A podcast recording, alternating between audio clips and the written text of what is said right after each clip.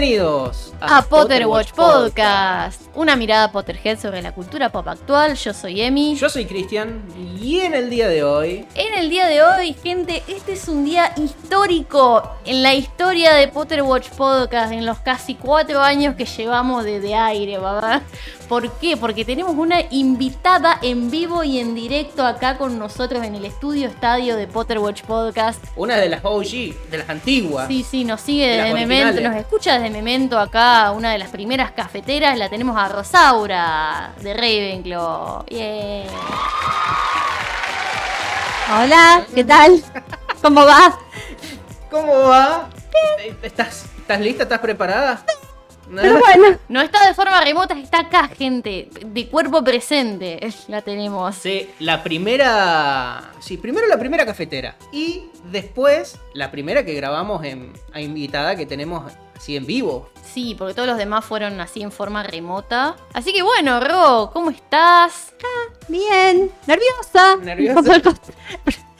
como de costumbre, nerviosa. Como de costumbre. Un manojo de nervios. Sí, normal en mí. Buenísimo. Bueno, ya, ya vamos a charlar un ratito más. Pero bueno. ¿De qué vamos a estar hablando el día de hoy? Hoy tenemos un muy especial Vida y Mentiras ¿De quién? Vida y Mentiras de Civil Triloni. La elegimos a, la Orangel del mundo mágico. Acá la Ludovica Esquirru para los oyentes argentinos. Eh, Jamás me hubiese aprendido el apellido ese. ¿De quién? ¿Ludovica cuánto? Ludovica Esquirru, ¿viste? La del horóscopo sí, chino y todo eso. Sí, creo que vive en la Sierra de Córdoba, algo por el estilo. Y con el unitorco, eh, buscando a alguien, algo por el estilo. Orangel murió, me parece, ¿no? Puede ser. Hace mucho que no sale, así que debe haber, debe haber muerto Orangel, no sé. Ludovica aparece cada vez que... todos los principios de año para alargar un libro. El horóscopo chino, ahora que fue hace poquito el, año nuevo chino. Alguna eh. gilada por el estilo ocurre con eso, la, doña. Sí, así que bueno, la tenemos a Civil Triloni acá para hacerle un, un y mentiras. Sí, partió. Me confirman que, que Orangel partió. Sí, nos dicen por cucaracha que murió Orangel. Partió Orangel, que la fuerza lo acompañe.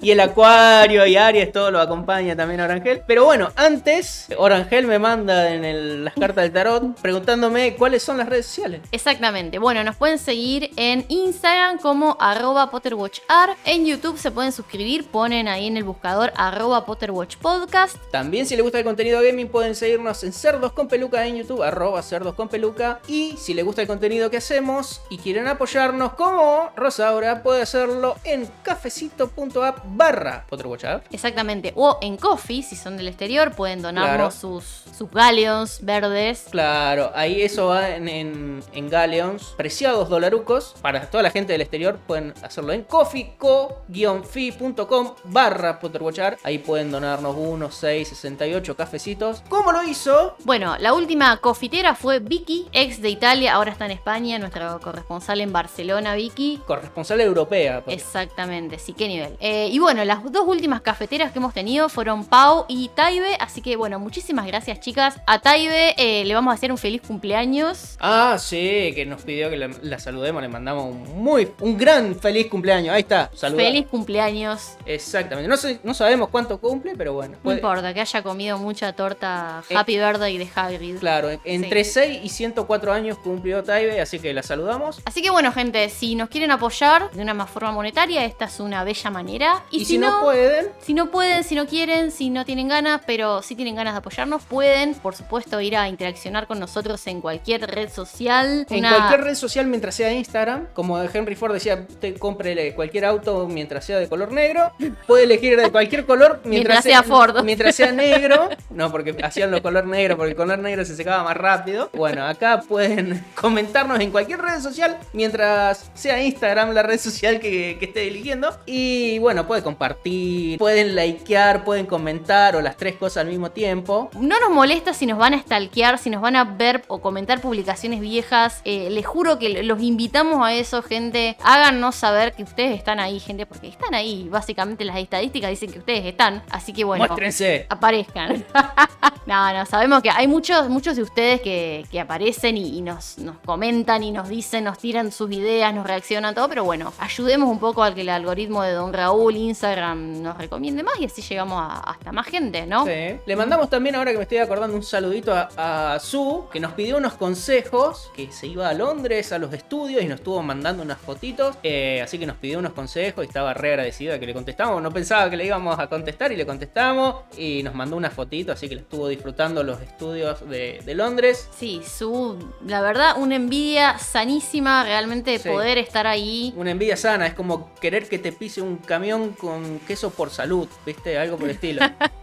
No, Eh, pero nos encanta que lo hayas disfrutado y la verdad nos pone súper contentos que No, la verdad que la pasó re lindo y estábamos re contentos que, que le gustó, que le sirvió los consejitos. Así que ella la pasó lindo y nosotros también nos, nos cuchicheamos un poco en, en su Instagram a ver qué, qué subía. fue lindo también un poco decirle, bueno, mira, tratá de ir temprano, fíjate esto, fíjate, fue como volver a, vivir nuestro viaje.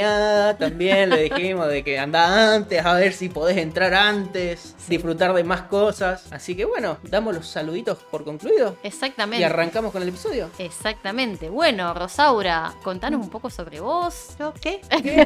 Eh, CBU, Seguro Social, CBU no tengo, La- seguro social tampoco. las contraseñas con banking. Tampoco no tengo, no tengo home banking. Trabajo para el Banco de Santa Fe, o sea, en el Banco de Santa Fe, o sea que el home banking no funciona. Ah, sí, Por lo tanto, sí. así que no, no puedo dar contraseña del home banking tampoco. Bueno, no podés entrar vos, se dan dos No así. puedo ni entrar yo, así que menos van a entrar ustedes.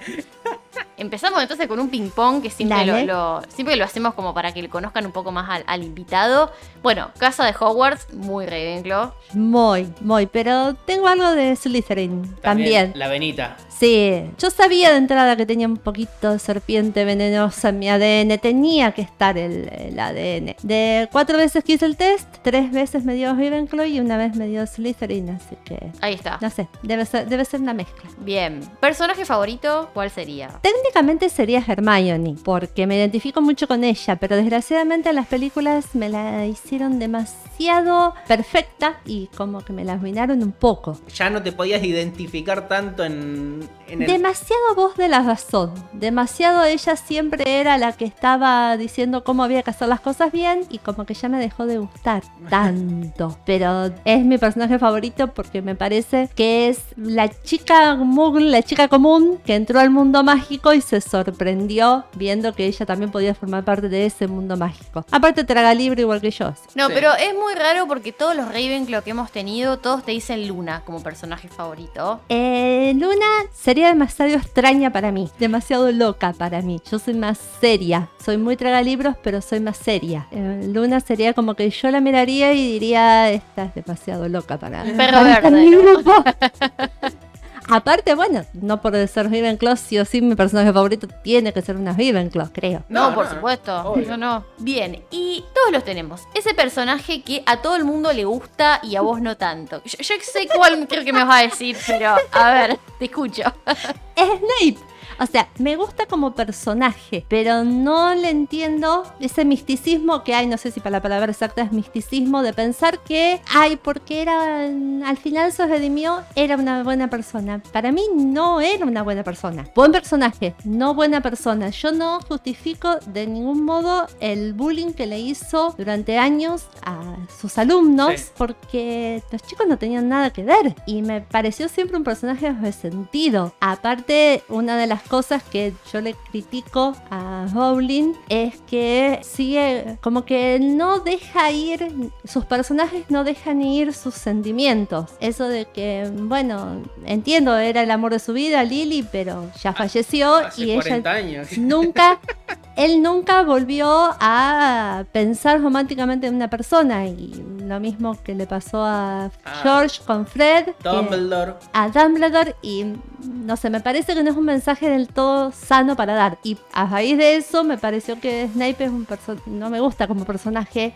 o sea, sí como personaje, no como persona. Sí. Es un gran personaje. Es un gran personaje, pero el bullying que le hacía a los chicos como docente me parece que no, No va, no, no va. va. Sí. Y no se redimió. Yo sigo diciendo que él no hizo las cosas bien por una cuestión moral, sino que hizo las cosas bien porque afectaba a Lily. Un resentimiento en todo caso porque Sí. perdió a Lily y entonces me dedico la vida entera a vengarme porque me sacaste a la mina que me gusta, básicamente. Sí, y eh, o sea, les fue a decir a Dumbledore que Voldemort quería matar a los Potter, pero porque eran los Potter, no porque estaba mal matar a un bebé. Sí. No, si hubiesen sido los Longbottom, No importaba. tres huevos, no. No, no había ningún quilombo, no, no pasaba nada, ya está. Por eso Proceda, señor Tenebroso, no pasa nada, claro. No, no pasa nada. Eh, sí, no, creo que, que hiciste hincapié, digamos, en la grieta en el fandom. Porque, claro, mucha gente confunde decir buen personaje con buena persona. Es como que amontona todo junto. Ah, el chabón era el mejor personaje, todo lo que hizo. Un santo. No, claro, entonces ya está, ya está santificado. Incluso en eso forma parte también J.K. Rowling. Cuando lo santifica, por así decirlo, al darle el segundo nombre al segundo pibe de él. Sí, aparte, bueno, en las películas la actuación de Alan Rickman. Bueno, No, se, se le reza. Alan Rickman, Eso por favor. eso- de- ya va más allá, pero JK Rowling al final de la saga te dice Albus Severus, le está metiendo el nombre al pibe de Harry y vos estás como diciendo, bueno, el chabón todo lo que hizo lo hizo bien y, y está de 10. Y la onda que no, el chabón era el chabón más oscuro Sí, que la miércoles, pero bueno, era buen personaje, no le quita que era decir, no, era malo y por lo tanto mal personaje. No, No. era buen personaje, pero era un chabón oscuro. sí. A mí no me hubiese gustado tenerlo como profesor, por ejemplo. No, creo que a nadie le hubiese gustado tener a, a Snape como profesor. Y si yo hubiese tenido un enamorado así en el secundario, que sería Howard, básicamente, porque me parece que le hubiese encajado una patada. Por más que hubiese sido amigo mío de. Desde chiquito. Desde es- chiquito. Del barrio. Del barrio, un hombre así, le hubiese encajado una patada. No, alto turbio, la verdad. sí. Sí, no, bueno, puede quedar como friki de chiquito y vos decís, bueno, es la primera persona que, que te introduce al mundo mágico, porque Lily, ella sabía que era algo raro, digamos, no era normal, pero ella no sabía que era una bruja, y en todo caso, cuando le dicen que es una bruja, ella lo toma como algo malo, que una bruja es algo feo, y resulta que, bueno, después aprende que las brujas y los magos son personas, y bueno, es cada uno el título de cada uno, o sos mujer y sabes de magia, sos bruja, y si no, sos mago. La cuestión es que el chabón termina siendo de, de sí, del friki de chiquito, y después de grande, cuando van creciendo, ella se da cuenta de decir, bueno, una cosa es ser friki porque estamos metidos en el barrio y no, ha- no estamos en una comunidad mágica, pero ahora, flaco, vos sos más turbio que la miércoles. ¿eh? 40 años, madura, hermano. Sí, son más, Sí. son más turbios que, que agua de cloaca.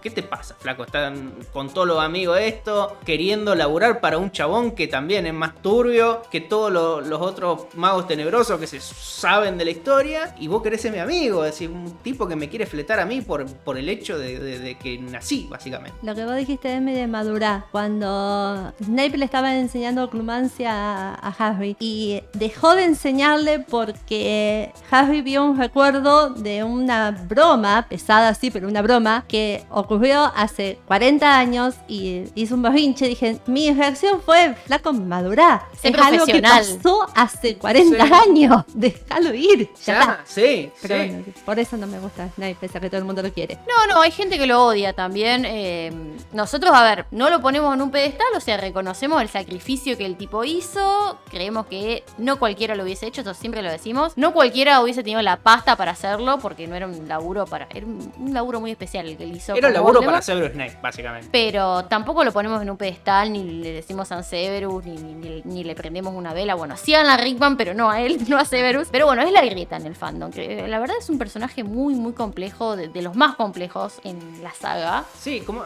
bueno, como dijimos al principio, es el chabón que porque hizo una cosa bien, entre comillas, digamos, peleaba por, por un lado del, del bien, pero no peleaba del lado del bien por los motivos de... Por eh, altruismo. Claro, como Harry que decía, bueno, estas son las cosas que se tienen que hacer así porque la gente buena hace las cosas así. Y él no, él lo hacía porque le habían fletado a la mina que él le gustaba, que él estaba caliente desde chiquito con esta mina, que la mina nunca le dio bola, y se enojó con el tipo que se la llevó, se enojó con el tipo que se la mató, y él andaba en contra de todo de lo que se- le, le- le fue mal en la vida. Es decir, estaba en contra de Harry porque era la viva imagen del flaco que le choreó la mina. Estaba en contra de, de Voldemort porque le fletó a la mina. Pero porque le fletó a la mina, no porque mataba gente, porque secuestraba, hacía magia negra. No, el chabón estaba en- solamente estaba en contra porque ¿Por qué? le sacó la posibilidad de que algún momento le podía poner los cuernos a, a Jane Potter en alguna noche de parranda. Así que no, no, no sé, no, no, no le veo el, el motivo para que la gente diga tan buena persona que era. El héroe de una historia no contada, Claro. mal contada.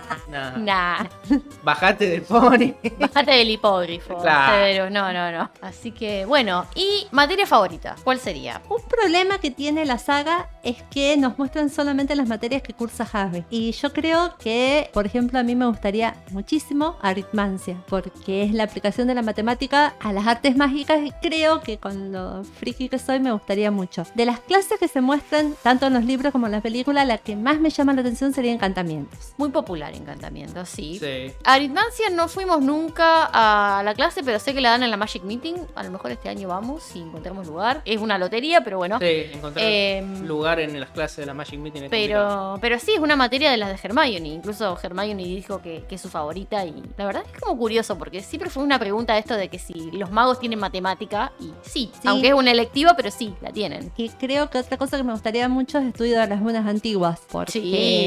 Sería la otra parte de la magia, la magia más occidental, o la magia más del norte, más nórdica, más de los vikingos en Sí. comparación con la magia más tradicional, o sea, la magia más europea, más Sí, la magia de más varita. Mainstream, digamos. Exacto, más de magia de varita en comparación, por ejemplo, cuando ves los círculos mágicos que utilizan los magos en el oriente. Ahí salió la parte otaku.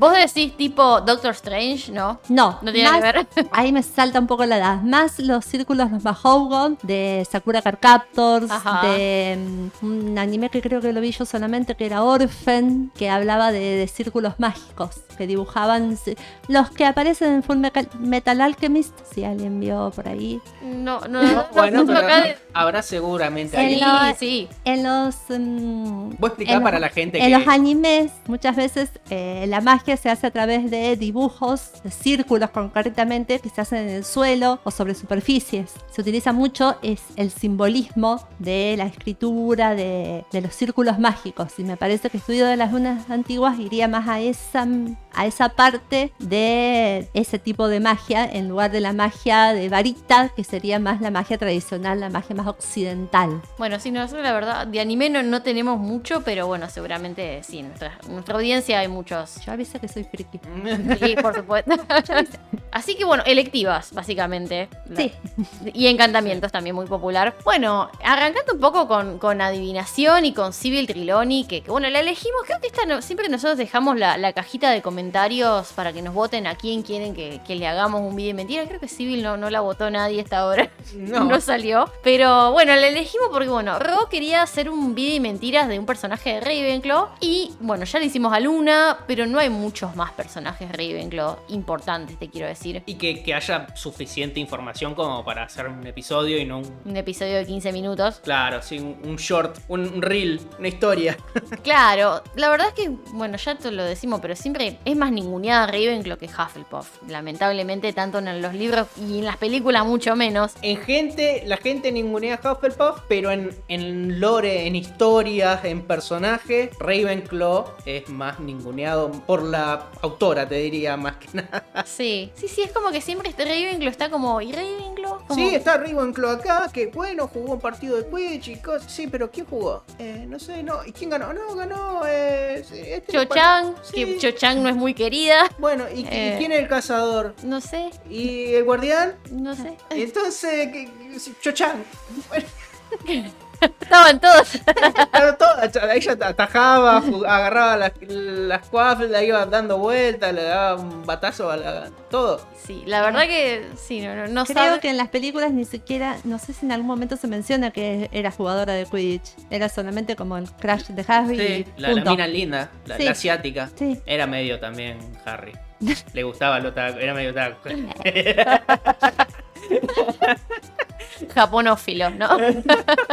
Chino en realidad. Claro. Sí, chino. Chino. Bueno, entonces pensamos qué personaje Ravenclaw es merecedor de un video de mentira y la elegimos a Civil porque mm, básicamente es un personaje que la verdad poco se sabe de ella, pero es de suma importancia en la trama, me parece. Una importancia que ni ella sabe ni ella se la cree, así como ese verdadero don de las profecías que ni siquiera ella sabe que lo tiene, pero bueno, así pasa con su importancia. Ella cree que es importante, pero no es tan importante como ella cree y todo el mundo cree que es menos importante de lo que es. Básicamente es algo como Bilbo insultando a toda la comarca, pero bueno, creo que me hizo entender Ya lo entendí.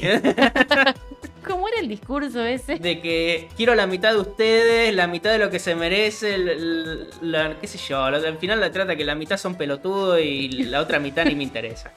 Eh, y la, la única persona que le interesaba era Frodo, así que ya está. Sí, porque lo hizo heredero, le dejó Sí. toda su fortuna. Así que bueno, vamos a, a- a abrir, nuestro ojo interior en este episodio y ver más allá de lo terrenal, en las profundidades de este misterioso personaje. Como siempre, como siempre hacemos en todos los videos de mentiras, vamos a, a indagar en ella, en lo que sabemos sobre su historia, su vida. Vamos a jugar a encontrarle su segunda casa y adivinar qué vería en el espejo de Erised. Y bueno, empezando un poco con su asignatura a la adivinación. ¿Qué, qué pensamos de, de la adivinación? ¿Vos, vos qué opinás, Rod, en general de la adivinación? Bien, yo pienso que la adivinación es una rama de la magia muy imprecisa. Si lo pasamos al mundo Muggle sería como estadística. Las estadísticas, soy friki, soy, eh, aunque no parezca, soy científica, soy de De las ciencias duras. de las ciencias duras, de ciencias naturales, las estadísticas cuando es utilizar un montón de datos para predecir un, Un resultado. un resultado que puede o no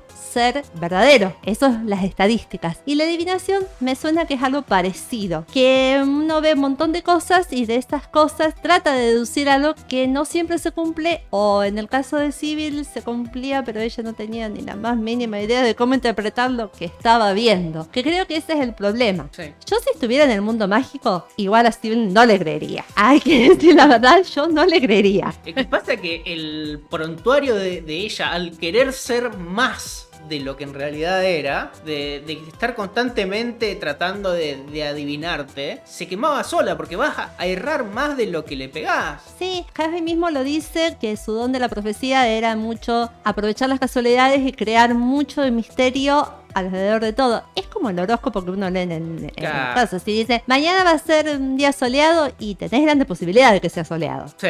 Mañana te vas a cruzar con un pichicho y es muy probable que te cruces con un pichicho. Pero um, me Sí, parece sí. que la adivinación tiene ese problema, que es una gama muy imprecisa y muy difícil de interpretar. Salvo que, bueno, uno caiga ahí en trance y termine hablando con voz de... Sí, el tema que para mí con el tema es de la adivinación. Bueno, también descubrimos que más adelante hay más ramas, hay más, Más como- corrientes. Más corrientes. Porque lo tenemos a Firenze, que él, él más o menos como que piensa como vos, digamos. de, de él, bueno, más allá de toda la sabiduría de los centauros, del milenario y todo, ni siquiera los centauros pueden adivinar bien en el cielo o pueden tener la certeza de que sí va a pasar algo. Entonces, Porque podés interpretar de una forma y es de otra. Y lo estás interpretando ahora, pero a lo mejor es una visión para cientos de años en adelante. No Y para mí el tema de adivinación es algo, sí, como decía vos, es algo muy impreciso. Pero mucho tiene que ver el tema de la interpretación, como vos decías. El hecho de que vos podés estar teniendo la visión correcta, pero como le pasó a la misma Civil, que estaba con las cartas de tarot que le era la, la torre alcanzada por el rayo. La torre alcanzada por el rayo. Sí, le pegó, era una profecía que le pegó, pero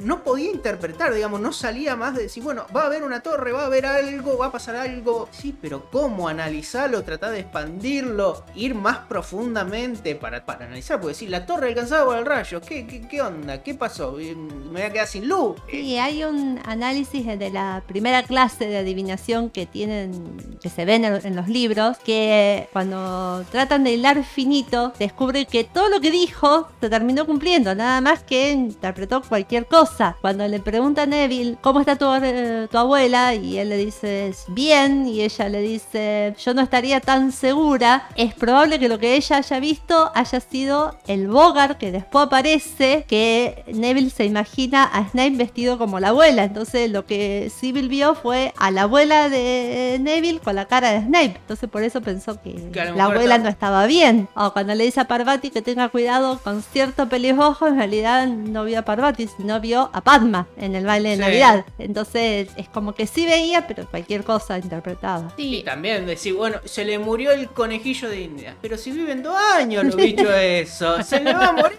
Y había una época que estaba, la, estaba Blanca Curi, que era una profetisa acá argentina, que todos los años predecía que se moría la reina Isabel y el Papa. Y un día le acertó, el Papa se murió. Y sí, y la reina Sí, vos- también. Y un día también se murió la reina Isabel. Ella, ella bueno, primero palmó la, la Blanca. Pero... Pero te ganó. eh, ella todos los años decía que al año siguiente se moría el Papa. Y bueno, un año le acertó, se murió el Papa. No, nadie le preguntó, digo, de, de curioso, nadie le preguntó quién iba a morir primero, si Mirta Legrano la reina. No, No. Nadie le preguntó eso. No, Es que, es que Mirta no, no muere.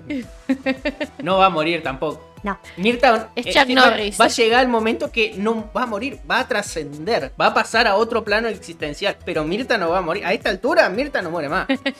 Va, la va a tomar la IA y va a formar parte de Canal 3, básicamente. Eh, y va a generar menús para almuerzo de- en bares de todo el Gran Buenos Aires. Eh, bueno, Sí, a, a- a mí como que adivinación yo no la tenía en cuenta, honestamente. Al principio no la tenía en cuenta como, como materia que se enseña en una escuela de magia. Para mí era como algo muy, muy esotérico, digamos. ¿no? Lo que decíamos antes, no, no era como lo, lo tradicional de la magia, como decíamos antes. Hasta, bueno, en el segundo libro, que bueno, que Harry tiene que elegir electivas, no sabe qué elegir, y Percy le dice, bueno, mira, elegí adivinación. Que es un poco raro para un chabón como Percy, que era medio como Hermione, así de totalmente escéptico. Sí, que elija adivinación, pero bueno, como él hizo las 12 materias, porque sacó 12 matrículas, entonces bueno, sí, de alguna manera tuvo que haber hecho adivinación. Es raro que la recomiende, pero bueno. y la habrá recomendado como para decir, bueno, flaco, no, no te gusta nada, hace esta que es fácil, listo. Tenía Sí. esa ventaja, que era fácil, porque Claro, la profesora te- se creía cualquier cosa también. Vos agarrás y es como un taller de arte, básicamente. Te decían, anda a pintar y no, no hay forma mala de, de- de hacerte un cuadro. Sí. Si lo único que vos estabas, no, bueno, yo interpreto la- la- lo que me enseñaste de Monet y vos agarrás, te mirás 3, 4 cuadros de Monet y decís, bueno, pintá más o menos en el estilo de Monet o de Picasso y empezás a hacer una cara con el ojo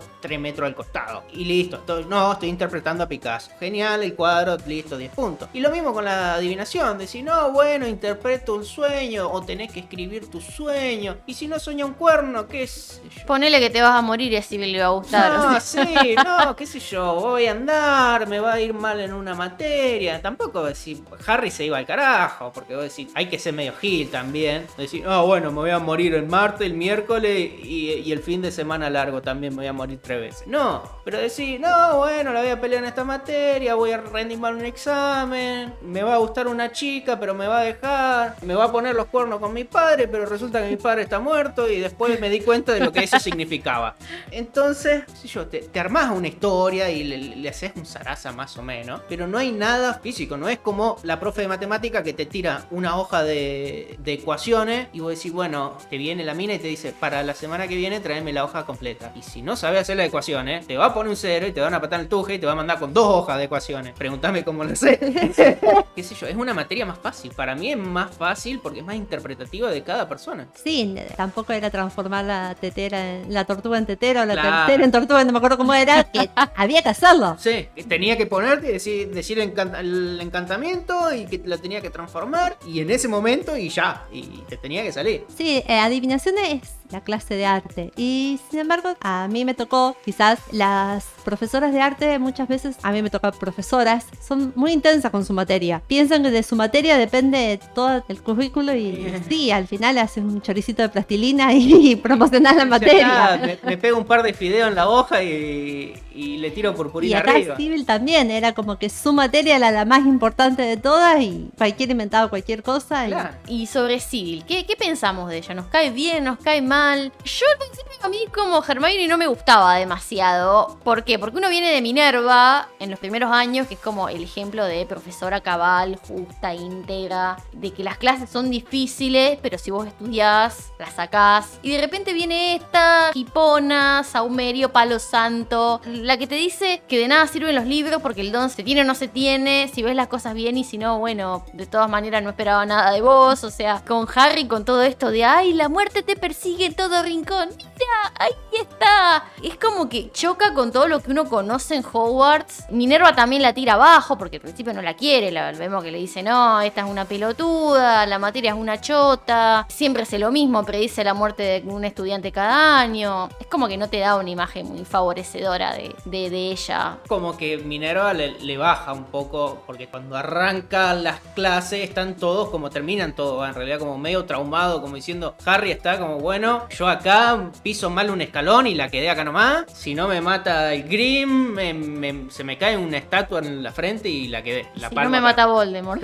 Y después Minerva como que le baja un poco el, carro a todos, como diciendo, miren muchachos, acá esto de adivinación, está adivinando. Y siempre le, le tira el, cañonazo a alguno, que alguno lo va a quedar. Y el único estudiante que se murió fue hace 50 años atrás y, andás a ver si es la que ella la marcó como que se iba a, morir, que es Myrtle. No sabes si la marcó como es la única estudiante que se murió en Hogwarts. No, pero Civil ni, ni, viva estaba. Entonces, por eso.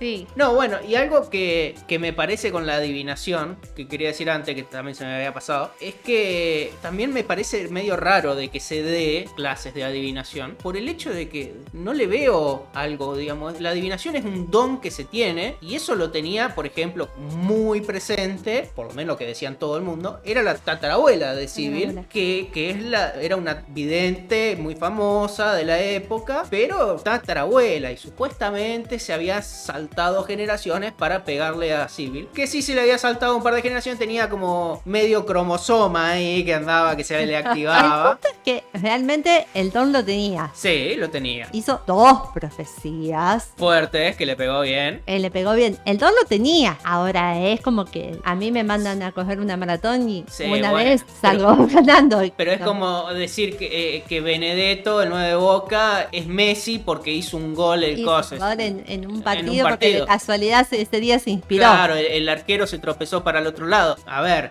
Messi hace gol y Benedetto también. No, a ver, uno, eh, uno lo hace cuando quiere, le sale porque respira y hace un gol. Y Benedetto, eh, de tantas, jugó 700 mil partidos, alguna vez se iba a chocar con la pelota y iba a caer dentro del arco. Conclusión, Benedetto no te creas tan importante. Benedetto es un muerto, anda a jugar al, gol, flaco, ¿qué te pasa? La cuestión. La adivinación no es una materia con... Aparte no tiene utilidad, claro. de verdad. Sí, eso. sí. Para mí debería ser como que, bueno, vos te, estudiás, sí. también puede ser, pero estudiás y todo y decís, che, mirá, vos sabés que anoche soñé que me sacaba un, un 8 respondiendo todas estas preguntas en esta materia, en esta examen, y cuando llego al, al examen veo que tengo todas las preguntas que soñé, y respondí y me saqué un 8. uh, lo bien que me hubiese venido eso, la verdad. claro, imagínate, vos empezás a vender preguntas, todo, hay un marcado negro, ¿sabes? Como que, me empieza a hacer Millonaria. Flaco, eh, ¿quién quiere las preguntas de transformaciones de quinto año? A ver, son cinco galeones por pregunta. ¿Eh? ¿Quién quiere aprobar? ¿Quién quiere el lastimo? Bueno, entonces, yo, vos vas dándote cuenta que tenés un don. Y ahí, bueno, vos después podés expandirte. Cuando terminás Hogwarts, te compras todos los, libros de Orangel y de Ludovica y te, te aprendés todo el, el entramaje para ser un buen adivinador o clarividente. Pero, pero si eso existiera en el mundo mágico, habría, digamos, videntes profesionales trabajando para el Ministerio de la Magia y se conocería, sería un departamento dentro del Ministerio de la Magia y hasta donde yo sé, no está en un departamento de predicción del futuro. En el Ministerio de la Magia, que se supone que es el organismo donde van los magos más competentes. Chachiguais. Claro, pero claro, el tema es que no todo el mundo puede ser vidente, como no todo el mundo puede ser Messi. Sí. Todo el mundo puede jugar al fútbol, pero no todo el mundo va a ser Messi. Entonces, si yo puedo tratar de adivinar algo, tratar de ver algo en la bola de cristal, puedo tratar de ver algo, puedo llegar a ver, a distinguir una forma que decía a lo mejor tal cual le pego en el palo y entra al arco. Pero, pero Messi juega al fútbol todos los días y, y hace lo que quiere con la pelota y le sale desde chiquito, no hace falta que vaya a entrenar porque ya está, lo lleva sangre el chavo. Y lo mismo con un vidente de verdad, el vidente de verdad es uno en un millón. Por más que todo el mundo estudie, es uno en un millón el que es evidente. Entonces como tratar de, no sé, enseñar ser físico nuclear en la primaria. No, los No pibes... va a salir. No, porque uno va a salir artista, otro va a salir médico. ¿Y por qué todos estudiamos para ser físico nuclear? Si hay uno que va de todo esto va a haber, a lo mejor en, en una escuela de mil pibes, cada 10 años sale un físico nuclear. ¿Por qué todos estudiamos para ser físico nuclear? Yo pienso como vos, debería ser esto más algo extracurricular, me parece. Porque, a ver, como está armada la currícula de Hogwarts, es como que la mayoría de las materias vienen como a ser. sirven para la vida. Es como. Ya lo dijimos una vez, pero Hogwarts sería más como una escuela técnica o de oficios, con cosas que te sirven para la vida. Vos tenés que saber hacer pociones, saber transformar cosas, saber hacer encantamientos, etcétera, saber la historia para no repetir errores del pasado, todo. Y que de hecho fue ese un poco el espíritu de los fundadores, digamos, que cuando ellos crearon el colegio para enseñarles a los niños todo lo que sabían y bueno, pero es como que adivinación, sí, es como un hobby. mm, Salvo que vayas a trabajar, no sé, como en el departamento de misterios. Pero- Capaz, no sé. Sí, pero Eh, en el departamento de misterio no se sabe qué se hace. No creo No, que se adivine eh, el futuro. Ponele que haya algún vidente en el departamento de misterios que esté No bueno tener, demasiado. pero Porque no predijo nada de lo que iba a pasar. Bueno, pero va a estar como método de análisis. El chabón va a decir, bueno, a ver, vamos a hacer esto. Vos sabés que me suena todo esto a Minority Report, lo que estás diciendo vos, que los tenían Sí. a los tres, a los tres ahí en el agüita eso, Los haciendo. Sí, haciendo profecía con el, el- la bola roja, eso. ¿no? Y bueno, pero vos a lo mejor te- tenías a un montón de videntes dando. Y para, a lo mejor para eso estaba la sala Sí, de las profecías. El, el pre-crime, ¿no? Era el precrimen, sí.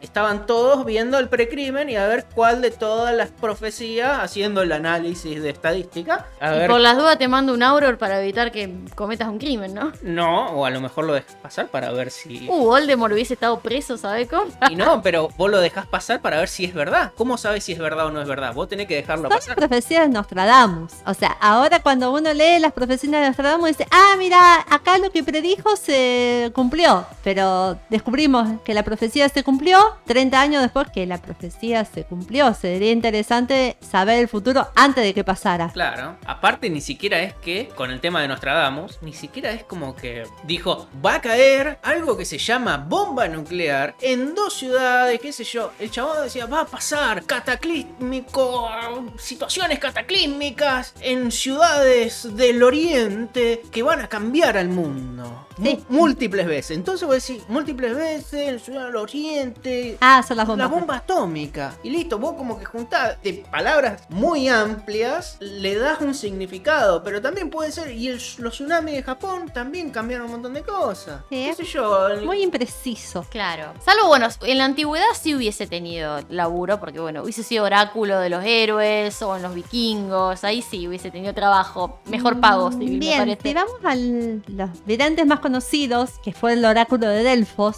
que supuestamente lo creó Apolo, el dios de la profecía de los antiguos egipcios, eh, griegos, soy friki, también mandaban cualquier cosa, decían, era una mujer que estaba sentada en un... Inhalando vapores. Inhalando vapores, o sea, tenía el cerebro hecho puré y decía cualquier cosa y después estaban los otros que interpretaban lo que decía el supuesto oráculo. Eh, Que estaban nadando en falopa durante días. entonces, también esos, las mismas profetisas de la antigüedad tampoco le acertaban mucho. Y también puede ser que el hecho de que la adivinación sea tan imprecisa puede ser consecuencia de la maldición de Apolo sobre Cassandra, que es el nombre de la bisabue- tatarabuela de Doña Civil. ¿Cómo fue esto de la, de la maldición? Yo estoy leyendo Percy Jackson ahora y no, no lo recuerdo eso, pero... Tenés que llegar llegar a la segunda parte, porque los primeros cinco libros son los olímpicos, y después pasa, se juntan otros dioses griegos y ahí aparece realmente un oráculo, de verdad, pero ten- son los Ah, me, últimos fa- cinco me libros. falta, me falta, sí, ¿no? Primero son siete y después son cinco. Son en los últimos cinco libros. Cassandra era la hija de Príamo, el rey de Troya, y no me acuerdo cómo se llamaba la reina. Eh, era profetisa, de, sacerdotisa de Apolo en realidad. Y mm, Apolo le propuso tener eh, acceso carnal a cambio del don de la profecía. Como buen dios griego. Apolo se Le- le trincaba cualquier le- cosa que había, no le importaba si era hombre, mujer, blanco, negro, él no tenía problema. Fue el primer pansexual del mundo. Como todo dios griego. Si hay un guraco, le, le- Apolo en particular era así. lo puedo fifar, dice. sí. Le propuso eso y ella aceptó primero. Entonces Apolo le concedió el don de la profecía, pero después no quiso tener acceso carnal con Apolo. Entonces Apolo la maldijo, diciéndole que sí iba a profetizar, pero todo lo que ella profetizara nadie le iba a creer. Entonces a lo mejor por ahí viene. Ella, por ejemplo, predijo a la guerra de Troya, le dijo al hermano que no sea pavo, que no se enganche con la Helena. Y Paris fue y se enganchó con la Helena, le sacó a la Helena la mujer a Melenao y ahí se armó el despajamo de la guerra de Troya. Y a lo mejor viene de ahí. Harry Potter en ningún momento habla de si los dioses griegos existieron Y a ver, no dicen que no existieron tampoco. no dice que no existieron. Percy Jackson, más que en Percy Jackson, en otra trilogía que está de- derivada de Percy Jackson, habla de los dioses, de los dioses nórdicos y de- habla de que no son dioses, sino son entidades poderosas, más poderosas que los humanos, pero no los considera dioses. O sea, como que los dioses serían no dioses, sino entidades poderosas. Ya me fui Como, un entremedio de, de- de- de no, digamos, no le da el nombre de dioses, pero le da un- como un ser más poderoso que un humano. Sí, ya, ya me fui de tema. ¿Cómo costumbre? Sí, bueno. pero- Eh, esperamos que, que a la tatarabuela de Civil no le haya pasado lo mismo que, que a la Cassandra de Apolo, ¿no? Y a lo mejor por eso la adivinación es tan imprecisa, porque viene la maldición de algún mago superpoderoso que creyeron que era Dios y no era un Dios, sino que era un mago superpoderoso y la maldición sigue como supuestamente la maldición de Voldemort sobre la, el puesto de. el de- puesto de defensa contra las artes oscuras. Bien. Sigue así. la- La famosa Macumba, claro. Sí, sí. Bueno, para hablar un poquito sobre la vida de, de Civil. Bueno, Civil Patricia Triloni, que yo comparto segundo nombre con ella, por si a alguien le, le interesaba este dato. Para la trivia de la Magic Meeting Pero la trivia de, de Pottermore, digo, de, de de Pot- Potterwatch. de Potterwatch, si alguna vez hacemos una trivia por premios. Según nos dice la Wikia, nacida el 9 de marzo de 1963, Pisciana, la señora, La conejo, del año del conejo. como dijimos, tataranieta de una auténtica vidente, Cassandra Triloni, que ella especifica que esos dones suelen saltarse tres generaciones. ¿Por eh, qué tres? Para que coincida con Para que coincide con ella. Convenientemente. Convenientemente para la trama, ¿no? Sí, bueno. Sí. Según JK, ambos nombres, el nombre y el apellido, vieron que JK es mucho de, la etimología de los nombres y eso. Bueno, esos son nombres que ella dijo que tenía ganas de usar en algún momento de la saga. El apellido Triloni, según dice ella, que es un apellido de, de la región de, de Cornwall. Bueno, y Triloni es un nombre muy antiguo de esa región que se relaciona con, con esto de, de Civil, de, de recurrir a su ascendencia cuando busca impresionar. Y Civil, bueno, viene de las sibilas, la- las pitonisas, la- las oráculos, como decíamos antes. Calculamos que quizá pudo haber sido parte del Club de las Eminencias en sus años en Hogwarts, por supuesto por, por su tatarabuela, digamos. Por, por la única razón que Horace Slogan la pudo haber buscado era por eso, no, no por una por algún talento de ella en sí, para mí era por eso. Pero eso como que no parece que le haya, que le haya influido en su futura laboral, porque vieron que siempre Slogan lo que él hacía era como recomendar a, a sus estudiantes para darles trabajo, que progresen y qué sé yo. A sus allegados. Claro, bueno, se ve que con Civil esto no lo hizo porque por lo que se nos cuenta era al momento de ser contratada en Hogwarts venía de una muy mala situación. Sí, estaba cagando de hambre, básicamente. Sí, sí, entonces No bueno. la, no la volteé tanto. No, no, Estaba- bueno. Tenía menos plata que. no Era pobre. Era- No era pobre, era persona de bajos recursos. Bueno, no le ayudó Horace Slogan. Al borde de la crotera. Bien, esto se menciona en Pottermore, pero se dice que estuvo casada, esto es raro, con un señor de apellido Higglebottom, no sé cómo se pronuncia, Higglebottom. Ponele, sí. Ponele Higglebottom, no sé. Apellido raro, la verdad, es como, no sé, es como jocoso, no sé. Bueno, pero también tiene todos esos apellidos raros. Se busca. Para mí, J.K. Rowling, como dicen, que fue al cementerio y empezó a coleccionar los nombres más raros que encontró el año el ñope. Y listo. Decir, no, la etimología dice que high, que la altura, el viento, el lo celeste, como lo, el celeste de los ojos de los. Nah, las pelotas. Buscó el nombre raro y, y que no había ningún high bottom ahí dando vueltas. O Bubble Bottom, o como se llame. Higgle Bottom. Me, me da causa mucha gracia el, el apellido, no sé.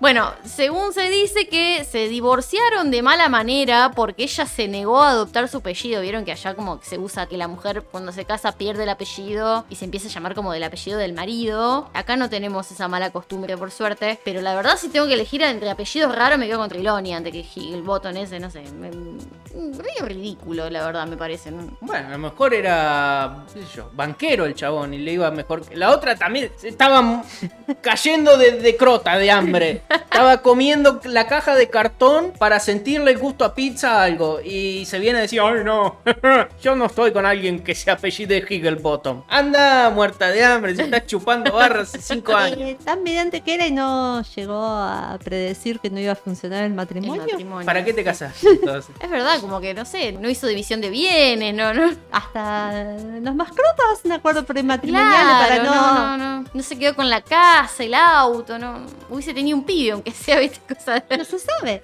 No se sabe, a lo mejor te lo llevó el, el El High Bottom. ¿Cómo era? Higglebottom. Benjamin Bottom. Sí, igual esto de, de los divorcios es raro en el mundo mágico. Vieron que no, no, en la saga no hay gente divorciada. En realidad en la saga no se habla de nada muy Lo- adulto, digamos. No, pero aparte como que lo- la única pareja casada firme son los Weasley Y los Malfoy. y los Malfoy, sí. Y el resto es como parejas. Sí, yo creo que como se toma, el libro está todo escrito desde el punto de vista de Harvey, es como que la vida privada de los adultos no, no se le presta atención. O sea, nos enteramos que No, McGonagall pero- era viuda después por algo que soltó J.K. Rowling en, en una entrevista. En una entrevista, un tweet o algo. Flitwick está casado o no está casado, no se dice. También no creo que ninguno de todos los profesores que tenga Hogwarts, ninguno estuvo casado, ninguno tuvo hijos, nada. Medio raro. Sí, como que el, el club de los solterones van a dar clase ahí adentro. Sí, demasiado Mm. amor por la enseñanza. Sí, no sé. Sí, Bueno. no sé, es como. ¿Vieron como antes las maestras que tenían que ser solteras en, en- en una época, bueno, como dedicarse completamente a, a la, a la enseñanza? Bueno, esto Sí. vendría a ser lo mismo. ¿Eh? Sí, yo creo que por eso no se sabe mucho sobre la- las parejas en el mundo mágico, porque como está pensado en un libro principalmente para chicos y desde el punto de vista de un chico, es como que el chico no le da bolilla a eso. ¿Dónde está la identificación de los padres separados? Bueno, sigamos. Sibyl, la conocemos por primera vez en el tercer libro, en la primera clase de, de adivinación. No es un aula común y corriente, esto digamos es un sucucho en la torre norte, en la, en la loma del culo dentro de Hogwarts. La verdad que entras por una escalerita, medio Sí. inaccesible. Está el aula como toda llena de mesitas, de puff, de chales, las luces tenues. Claro, aparte, un, un aula que si ella no te baja la escalera, vos no, no das entrás. vos podés estar todos los años que vos quieras y para vos esa parte del techo de, de esa torre no podés llegar porque si Rapunzel no te baja su cabello, no, no subís. Así que te, tiene que bajar la escalerita, sí o sí. Sí, y aparte es como, vos entrás y es como todo para tener la experiencia completa, te armó ella, ¿viste? La experiencia inmersiva de, bueno, entras a un mundo en el que vas a flashear y vas a, a tener visiones y, y- y es como un poco, le- no sé, la carta de presentación, pienso ella, como para causar el efecto de, de que estás viviendo como la, la experiencia en la adivinación y, y venderte que estás como en, en un salón de té de una pitoniza y que tenés que creerle a ella porque la mina todo lo sabe. Como humos, vapores, música de Bob Marley de fondo, todo eso. Em, Sí, como Muy todo. hippie la señora. Sí, como Muy hindú, ¿viste? Pero bueno, eh, ella, digamos, es una teatrera, pero bueno, yo lo veo como amor por su trabajo ese, me parece. Hay algo que Eh, no se le puede negar a la señora Renangui, eh, o como se pronuncie, es que realmente sentía mucha pasión por su materia. Sí, lo La vendía bien. ¿eh? enseñaba, la vendía bien. Enseñaba todas las artes adivinatorias porque el- la bola del té, las cartas, la bola de cristal, o sea, tenía un, Un repertorio, un o sea, repertorio muy bueno. Los sueños. Sabía un montón. Lo que supiera, sea todo humo, es otra cosa. Pero Claro. realmente la mina se preparó mucho para su materia. Enseñaba bien la materia, que la materia haya sido un, Sí, a ver, de un delirio total, A un ver, bueno. delirio total. Es un delirio total, pero Pero a ver, dentro del delirio, ella lo enseñaba bien. El tema que ella no, no tenía el don de la adivinación a tal nivel de lo que ella decía tener. Tenía un don de la, de la adivinación que funcionaba como un Fiat 600. Arrancaba cuando quería. Entonces, como Benedetto, ¿no? Como Ben- Sí, Péguele palo Benedetto. Pobre Benedetto. Mirá si es fan de Harry Potter y nos está escuchando el chabón y nosotros le estamos tirando palos. Decís, flaco, si yo me gusta Harry Potter, estoy escuchando yo acá". Benedetto, si estás escuchando esto, ¿querés grabar con nosotros la próxima? ¿Querés un gol la concha? El hincha de Boca.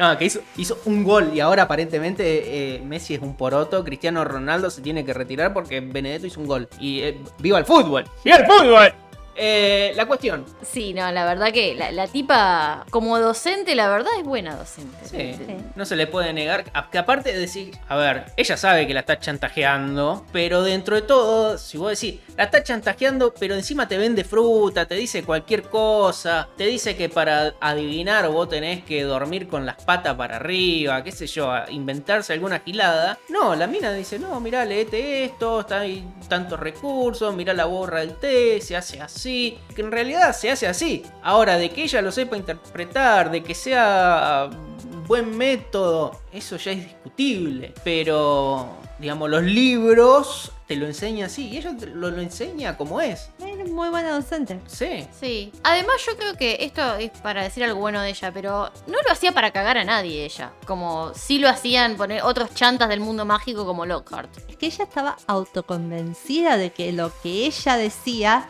era real. Ella era su primera creyente, su primer fan. Claro.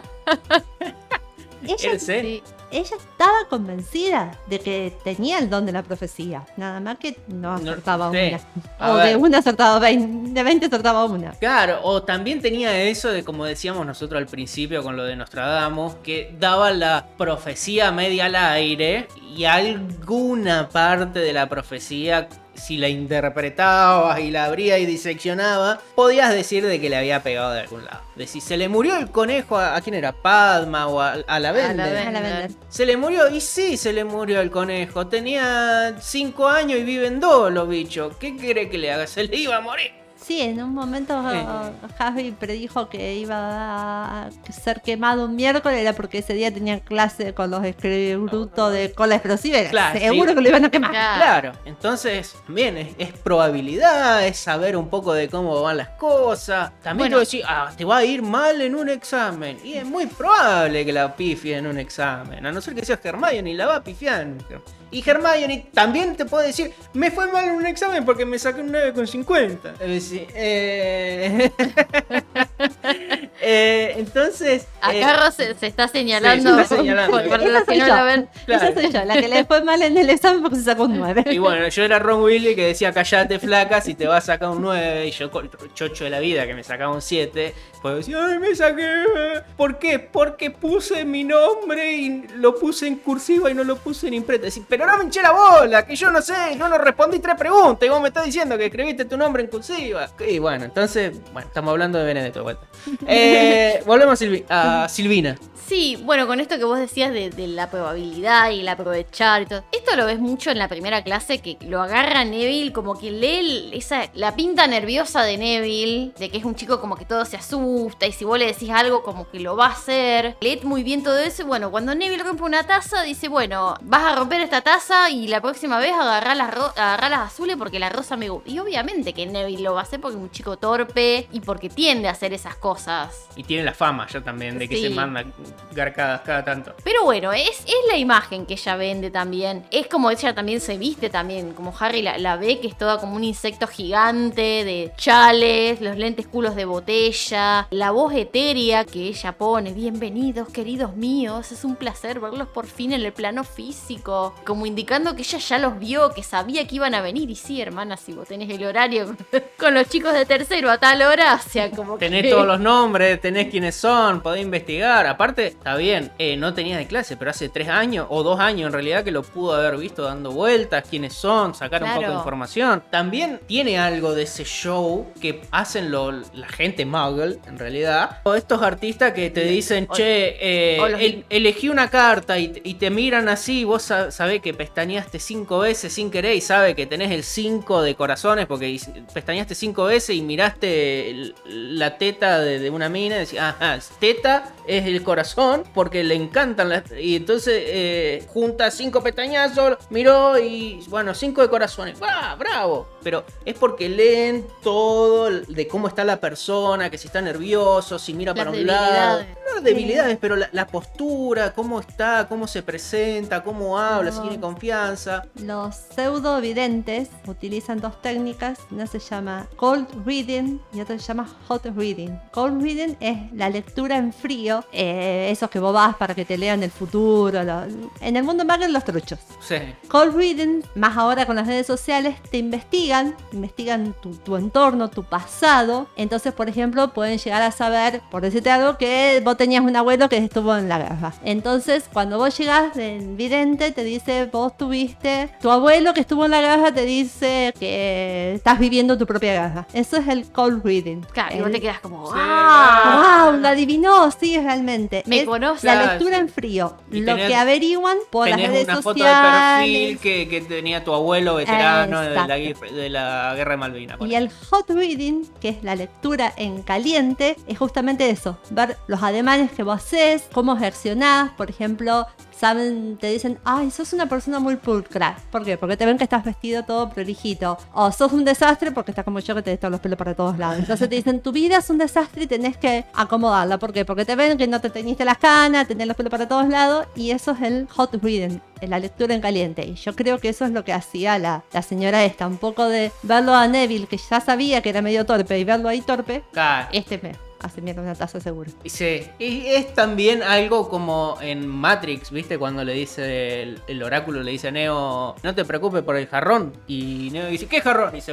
da vuelta así y tira el jarrón en la mierda. Eh, Pero, ¿existía ese jarrón? claro, no, bueno, el problema es... claro, la profecía autocumplida. Claro, es que hubieses roto ese jarrón si yo no te decía que ibas a romper un jarrón y te dabas vuelta para buscar a ver qué jarrón voy a romper, porque lo rompe por ese motivo, porque dice, a ver qué jarrón voy a romper. Y se choca el jarrón que estaba buscando y lo rompió por eso. Ahí está. ¿Es una profecía de verdad o porque escuchó la profecía se rompió el jarrón? Y esa es una de las preguntas que le, da de tarea la oráculo a, Neo. No miren la última de Matrix porque es horrible, le arruinan todo el universo. Eh, continuamos. Sí, a la que no puede sugestionar civil es a Hermione, ya de entrada. Ya cuando empieza diciendo, abran sus libros, pero sus libros no los van a ayudar de mucho, acá se la pone en contra a Hermione para siempre. Porque Civil es el primer profesor que Hermione no respeta. Hermione hasta Snape lo respeta, y eso que Snape la trata para el culo siempre. Le hace bullying, no le da los puntos cuando ella contesta, pero no, a él lo respeta, a él lo defiende, en cambio a Civil no, a, a Civil la defenestra, le falta el respeto en clases. Es raro ver a Hermione así de rebelde en clase. En parte para mí la culpa la tiene Minerva cuando también le socava un poco de, de Sí, poder. Hermione la tiene a Minerva muy allá arriba. Claro, y a partir para mí, que a partir de ese momento de que Minerva socava el poder de, de Silvina, Hermione le empieza a, a faltar un poco el respeto a, a la profe Trelawney. Igual a mí me parece que porque la clase de adivinación la saca Hermione de la zona de confort. Venimos de clases convencionales, de profesores convencionales, de aulas con el profesor al frente en el pizarrón, como las que tenemos nosotros acá. Y ella ahí se siente la, reina, digamos, si vos estudiás, si vos lees, si prestás atención, te va a ir bien.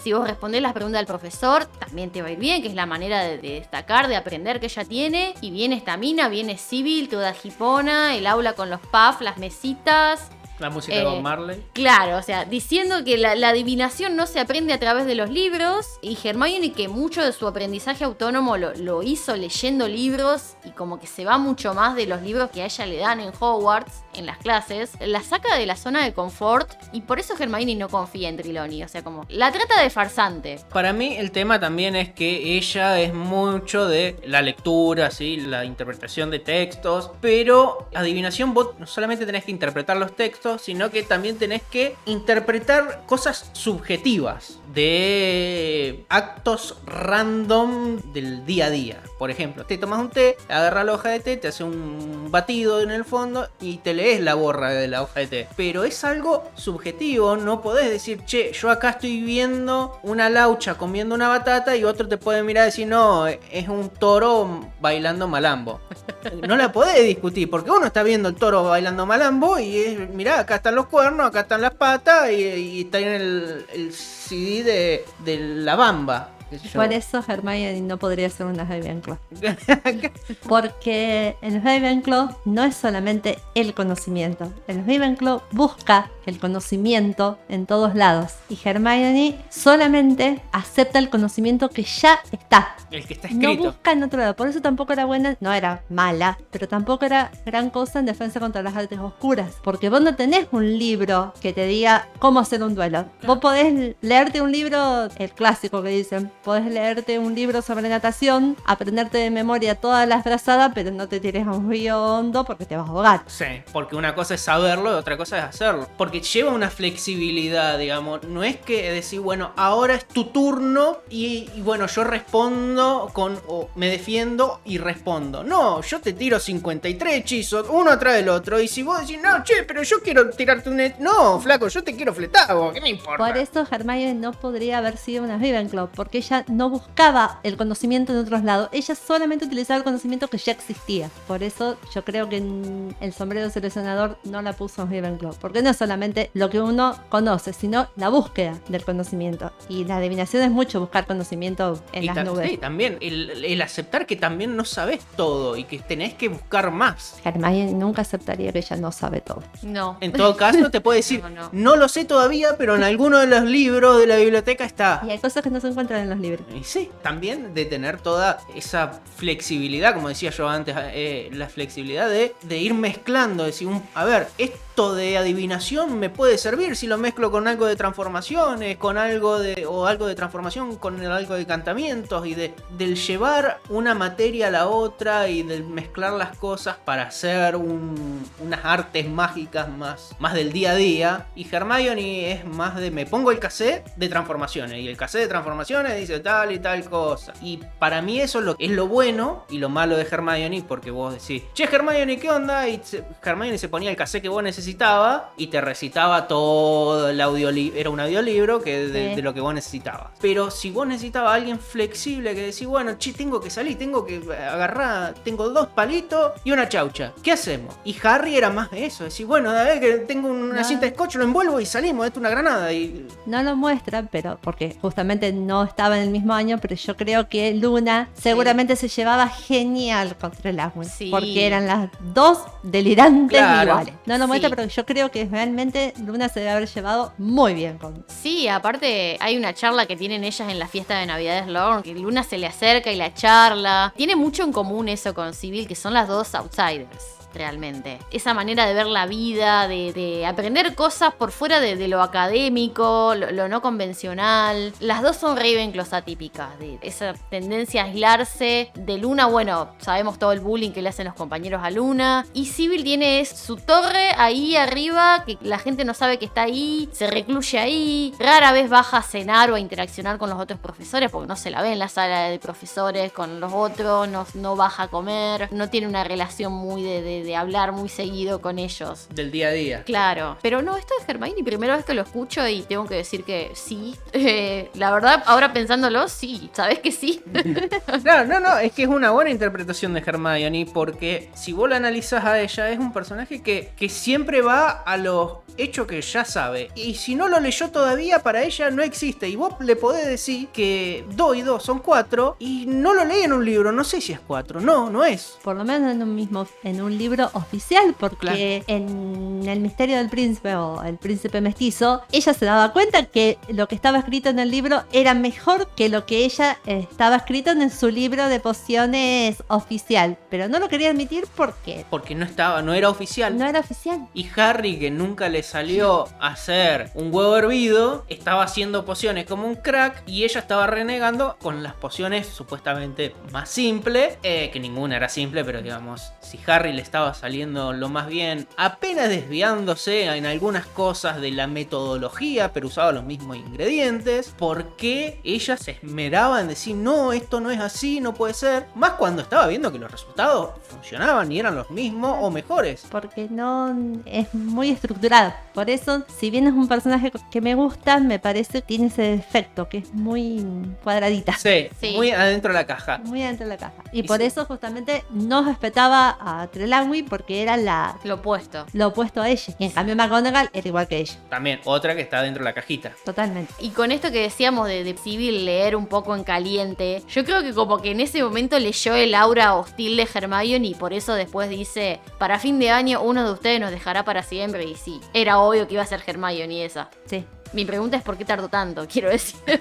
Por porfiada. Porque no quiere ser menos tampoco. Claro. Ella quiere ser la que... le- A ver, ¿por qué tenía giratiempo? Porque ella quería hacer todas las clases y sacarse 10 en todas las clases. El tema era dejar una clase. ¿Cómo ella va a dejar una clase? No podía. ya a Incluso... costa de su salud mental, digamos. Bueno, también estaba teniendo brote psicótico tras brote psicótico. Pero ella había pedido el giratiempo porque quería hacer todo, quería todo el conocimiento y toda la bola, quería absorber todo lo que más pudiera. Y se daba cuenta que la adivinación no era algo para ella, no entendía tampoco cómo funcionaba la adivinación. Y, y es algo que le terminó dando odio. Que medio al cohete y la adivinación, así de, de, de Silvina termina siendo también como medio ambigua y, y le pega igual porque decís para fin de año para no va a quedar más nadie. Va no va a volver uno de ustedes y era obvio era obvio. Hermione estaba bufando constantemente en todas las clases dos veces por semana bufándole en la cara. Sí, la verdad bastante educada, tengo que decir, Civil, porque cualquier otro, Snape le hubiese sacado 50 puntos en cada clase,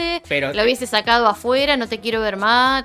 La verdad, bastante Escri- bien se la tomaba. Escribime Civil. tres pergaminos de Sí, 5 metros castigado. cada una. Sí. Sí. Cualquier profesor hubiese hecho un desastre con Hermione y cómo lo trataba, la respuesta, cómo respondía, porque Harry, creo que ni, ni a Snape, le- mirá que Harry le decía de todo a Snape, pero ahí cuando se saca a Hermione y le dice de todo, era para llevarle a la dirección de cabeza. De una oreja. Sí. Sí. Sí, sí. Porque le dice de todo, De a, todo. A Trelawney le dice todo menos linda. Y no le pasa nada a Hermione. No le sacan punto, no le dicen flaca, bueno, anda, tomá acá este papelito, anda a ver a Dumbledore. No, la verdad, una templanza Civil, la No, verdad. no, sí. ¿Eh? Es porque ella ya sabía. Sí.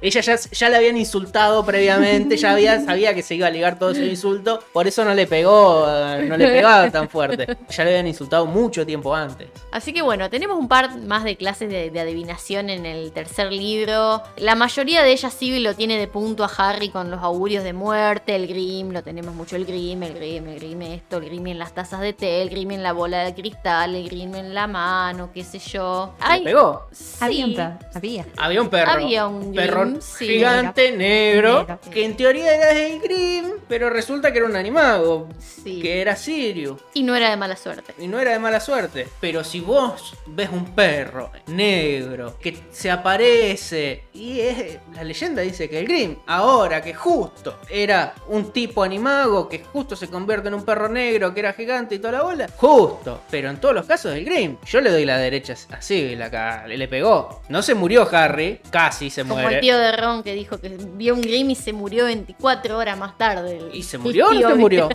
Se había muerto. El Grim estaba, qué sé yo, estaba y no estaba. Es como el chupacabra. Está y no está. Usted me entiende. Usted me entiende. Bueno, pero entre todos los estudiantes que había ahí en, en Hogwarts, convengamos que venía del primer año Harry que lo había agarrado ahí Voldemort y le había dejado con lo de la piedra filosofal. En el segundo año, que lo tenía a Lockhart de profesor, que lo dejó sin un... Un brazo. Un brazo. Después con lo del basilisco, digamos como que, que tenía la- los números para palmarla, la tenía Hagrid. Sí. O sea, si yo voy a decir de todo lo que está de acá, ¿quién se va a morir? Este. Sí, la verdad Sí. venía comprando número para la rifa. Si vos tenés la costumbre de que todos los años alguien la va a quedar y el que el número fácil es Harry. Ya está, como- no hace falta, no que- necesito ni, ni ser adivino yo, yo también lo elijo. Y sí, Pikachu yo te elijo. Ya está. excepto Mirta, eh, es como... Y Todo, todo, van a, todo van a palmar. Y si elijo uno que tiene como 90 años, es seguro que la va. Que es más fácil que la palma. Claro, sí. Bueno, hay un club de fans ahí que se está formando, que es el club de, de las Civiliters, que son... Civilivers. Claro, que son Parvati y Lavender, que nosotros le decimos Lala, Lavender en, en los episodios, que es como que Civil las conquistó, ya es como que se nota como que le, le prestan atención, están ahí como, ay, mirándolas, las primeras de la fila, la van a ver por fuera de los horarios, es como que tienen como pinta de creerse todo eso, esas dos, son unas boludas, la verdad. Bueno, son como las milipili de, de- del cole, eh, las que se leen. Ay, pero vos sos de Sagitario. Entonces, a vos te Cachi gusta. Pachi. Claro, como Cachi, Pachi, Gachi y Cachi y Pachi y todos los perros, como todos los sobrenombres de perros que vos Todos estos boludos. ¿Vos crees en el horóscopo, Ro? En la carta Absoluta- astral y... Absolutamente no. Ah, Para nada. Es como los comentarios de, de Instagram, de que ponen absolutamente y abajo se comentan en el comentario. No. No, no. Adoro la fantasía, soy súper friki, pero en, en la vida real soy lo más escéptico que existe. A mí se me tiene que aparecer un fantasma delante mío y decirme, hola, soy un fantasma, y demostrarme que soy un fantasma como para que yo le crea. Lo agarra con la aspiradora a ver si. A ver si se. si entra dentro de la aspiradora, fantasma. Totalmente, no, no. Eh, la vida real soy súper escéptica. Adoro la fantasía, me encanta. Fanática de toda saga de fantasía que anda por ahí dando vueltas, seguro que la miro, seguro que me gusta, seguro que me vuelvo a fanática. Pero la vida real, totalmente escéptica. Así que no esperaste la carta. ¿Esperaste la carta? No, si eh, no, me, lle- no, no me iba a llegar. Por el año en que nací, son los años que Ah. Voldemort destruyó el registro de los nacidos de Muggles. Aunque tenía una tía que era medio bruja. tía abuela, en realidad. Entonces ve, a lo, mejor no te llegó, a lo mejor no te llegó la cartita. A- vos eh, Bueno, te podría haber llegado la Nosotros, nosotros no íbamos a Hogwarts, íbamos a Castelo Bruxo, supuestamente. Ay, no, Ah. no quiero ir. Supuestamente, No, deja, no, no. supuestamente el único país donde no habla español de Latinoamérica es el país donde van Sí. Todos van los los- que. Podés creer, Rowling, la puta madre, che, no, no, investigá, hacé un poco más. A Perú, mandame a Perú. Claro. Yo a Perú te voy, ¿viste? Claro, a Machu Picchu. Ahí la ponen, la ponen en Machu Picchu. Tuvo 700 años sin Ahí Listo. está, ¿eh? No, pero ahora sí, anda a cagar. Bien, tenemos este almuerzo de Navidad. Acá eh, Civil tira como una profecía, no sé qué, o, o superstición, ¿viste? No se quiere sentar a la mesa porque con ella serían 13 personas en la mesa y el 13 es de mala suerte y cuando hay 13 personas sentadas en una mesa, el primero en levantarse es el primero en morir, dice ella. Es una superstición medio barata, tipo de... No esa- veo fallas en su lógica. Tipo de esas, no pases por el medio de una escalera, los gatos negros dan mala suerte. La abuela de una amiga, si había 13 personas en la mesa, no se sentaba. Se sentaba aparte. Una vez comió, en el cumpleaños de mi amiga, comió Mira. en la cocina porque éramos 13. Está viva, así que. bueno, no le podés discutir nada. No le podés discutir nada porque le funciona. Está viva. Así que. Está viva. O sea, si la pensás, en el bolsillo de Ron estaba Scabbers en ese momento, así que ya no eran 13. Eso habían por 14. un lado. Por el otro lado, Dumbledore, esa vez, Dumbledore es el primero que se levanta para darle la bienvenida. Eh, Civil, ya se vení, sentate. Y de hecho es el primero de todos ellos que se muere. Me niego a considerar a Peter Pettigrew como una persona. No, es una rata inmunda. es una rata inmunda, pero bueno. Igual, a ver, si vos decís, sos la primera persona que te levantás de un grupo de 13, pero es que te morís, qué sé yo, te doy un mes de garantía, no 6 años de, de cosas. No, no, no sos un aire acondicionado, flaco. Vos si haces la profecía que decís, me levanto en un grupo de 13 y te vas a morir. Bueno, me muero desde los 5 minutos que me paré hasta ponele el mes, te doy un mes. Pero si ya pasó un 31 días, decís, no, flaco, ya está. Ya cuenta por esto de. Va por privado, el seguro no te cobre. No te cubre el seguro an- antidisturbio de, de las leyes mágicas. No, no. ¿Se murió cuántos años después? Como tres años después, ¿no, Michelle?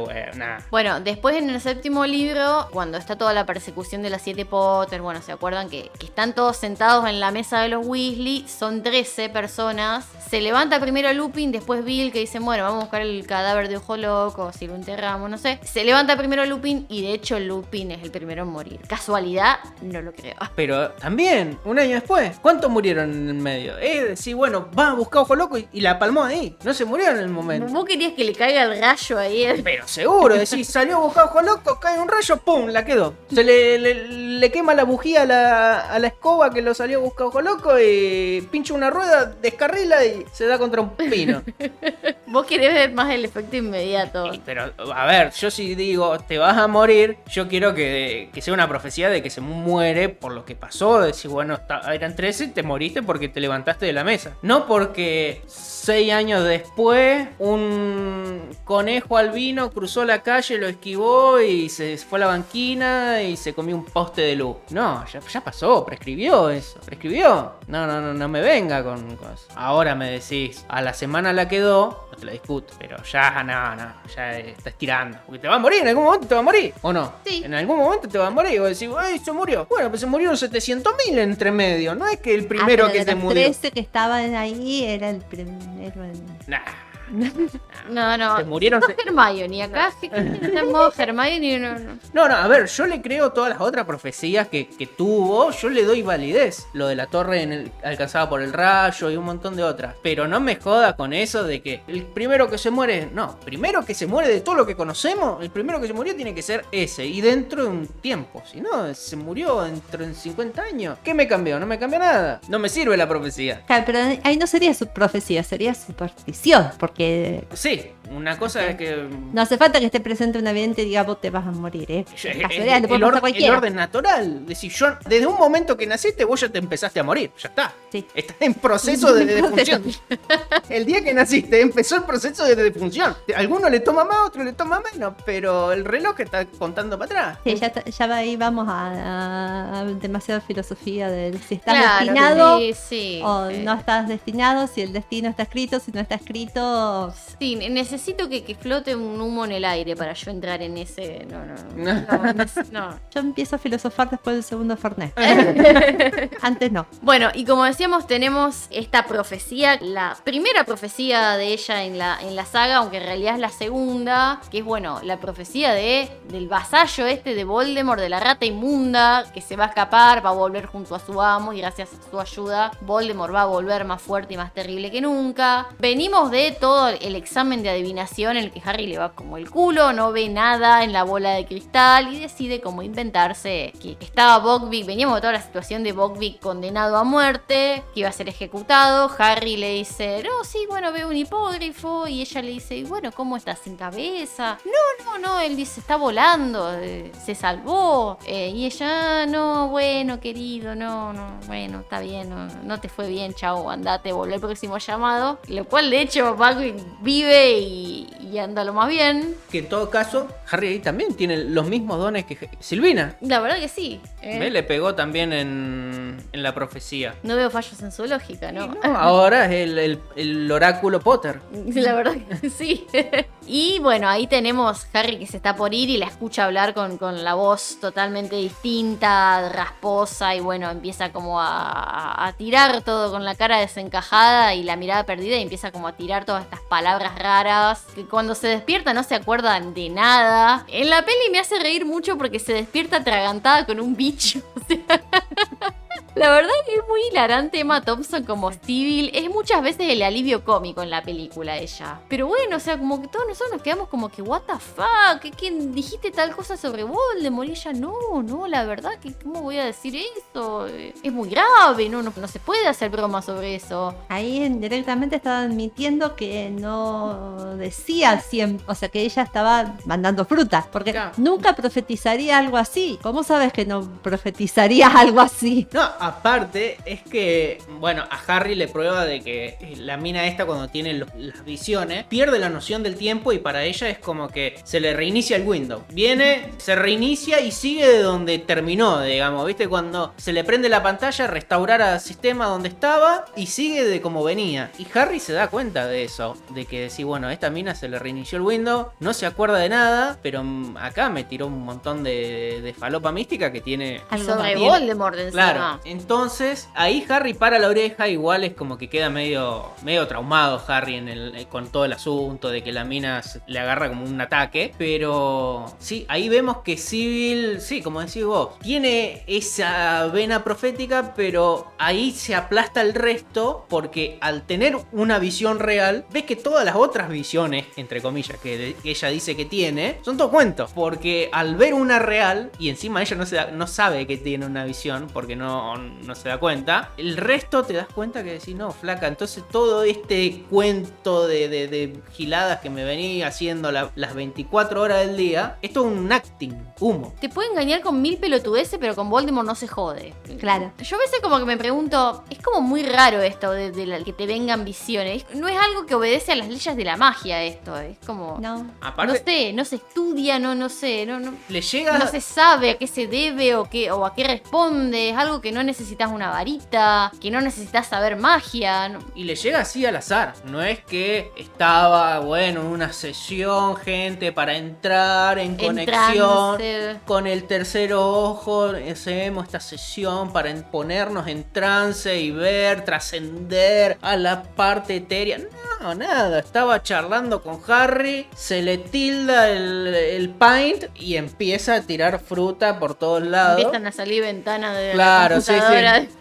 Eh, Lo extraño es que las dos profecías que sabemos que son ciertas, porque se las venís, las dos tuvieron que ver con Voldemort. sí. A lo mejor tuvo más profecías así verdaderas a otra gente y la otra gente no le dijo que había tenido, así que se había puesto media chiflada y. O que estaba, digamos, la Sí. mina era ermitaña, estaba todo el día metida en una torre sola, haciendo qué sé yo qué cosa. Le faltaba un gato, porque todas Ta- esas. También, sí. Un gatito. Eh, y a lo mejor la mina todas las noches antes de acostarse tenía 52 profecías, Sí. pero no escuchaba ni el loro. Aparte ella como que perdía la conexión del tiempo. Y a lo mejor decía, bueno, eh, me voy a acostar, me voy a cepillar los dientes. Y antes de cepillarse los dientes había tenido 6 profecías sobre 50 giladas. Y cuando volvía en sí seguía cepillándose los dientes. A lo mejor, no sabemos. Claro, ¿Quién sabe? ¿y quién, y quién la vio? No la vio nadie. No, y todo esto a mí me, me lleva al, al registro de las profecías, ¿se acuerdan? En, en la sala de profecías del, del Departamento de Misterios. No sé cómo funciona eso, si es algo que. Eso es algo que alguien va y graba las profecías, si se graban solas. Es raro, no sé. Para mí son recuerdos. Sí, yo pensé que eran los recuerdos como los del Claro. que se Claro, guardan en Para- bolita, claro, tipo. lo, para mí es un Va recuerdo. Dumbledore, se saca el recuerdo, lo mete en Claro. una bola y lo deja ahí. Lo deja ahí, lo que pasa es que están como maldecidas o algo por el estilo, que solamente el que lo el dueño de las profecías los pueden ver. Lo puede sacar. Sería como un archivo encriptado. Que Claro, básicamente. De, te. No lo podés ver directamente. No, no- claro. no, no, no lo entendés porque no lo podés ver. No, no tenés la key para leer el- la encriptación. Pero para mí es básicamente un recuerdo que lo encapsulan en una bola porque es más fácil. Lo ponen en la bolita. Debe tener algún maleficio o algo por el estilo. Que decir, bueno, solamente los dueños de estas profecías, los, el que la vio o el que la hizo, o los recipientes de la profecía, eh, la pueden ver y escuchar. Y el resto no, no la, no la entienden porque no, no tienen la, la llave de encriptación. Sí, creo, porque cuando se saca los recuerdos, el recuerdo queda. Sí. No es que. No, No, no. es que se le borra el No, de la mente. Digamos, el Sí. recuerdo, por ejemplo, Dumbledore cuando se saca los recuerdos, él los saca para dejar de, de pensar en él, pero no es que se saca el recuerdo, sino que él dice, bueno, tengo este recuerdo, me lo dejo acá, me lo dejo anotadito básicamente, para verlo después. Yo ahora es como una, básicamente como escribirlo en un blog de notas, decir, Sí. che, pensar en esta gilada. Lo que pasa es que después lo ves y lo ves como en tercera persona y es mucho más fácil analizarlo también, porque una cosa es ver la vida como la vemos nosotros, en primera persona, y si tuviéramos dos metros más atrás y un metro más arriba, estaríamos diciendo, flaco, decí tal cosa. Flaco,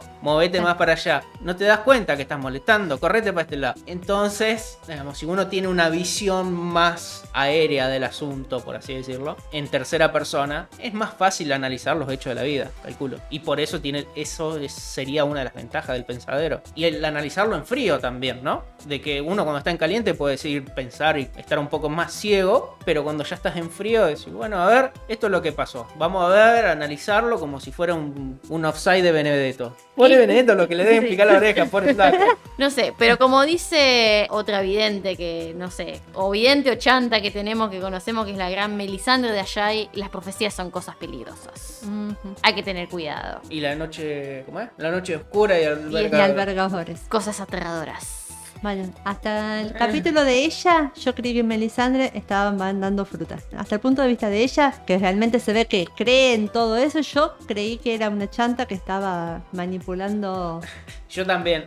Hasta que no sale. Yo no me creí. Hasta que no sale el bebé de mm, negro ese que lo ve Davos. Sí. Como yo hasta ese capítulo no, no le creía. Es que yo creí que el bebé lo había hecho, pero sin creer en Vol. No sé, yo creí que toda la brujería era como. O sea, que hacía la brujería, pero sin creer realmente en un. En un dios. so- en un dios superior. Yo creí que era todo manipulación. Hasta Sí. que vi que sí creía. Ay, por favor, qué creepy se ve ese. Ay, no, no, yo hasta que no. no, Ay, no. yo porque para mí. el Civil, pu- una bebé de pecho al lado de esa el mujer, punto, de por favor. vista, el punto de vista de Davos, para mí, para mí la palabra de Davos es como la ley. El chabón es. Puede tener cualquier defecto, pero el chabón es honesto. Y entonces cuando lo ves decís, flaco, si Davos no entiende nada, yo no entiendo nada. No estoy entendiendo nada. ¿Qué pasa? ¿Qué hace la mina esta? Es más turbia, no, no, que la flete. Y Davos tiene razón. Pero bueno, estamos mezclando Estamos Game of mezclando, Thrones sí, con, sí. con. Harry Potter. Pero bueno, pasando un poco entonces al cuarto libro, no tiene mucho, mucho desarrollo acá en el cuarto libro. Pasamos a otra corriente de, de la astrología.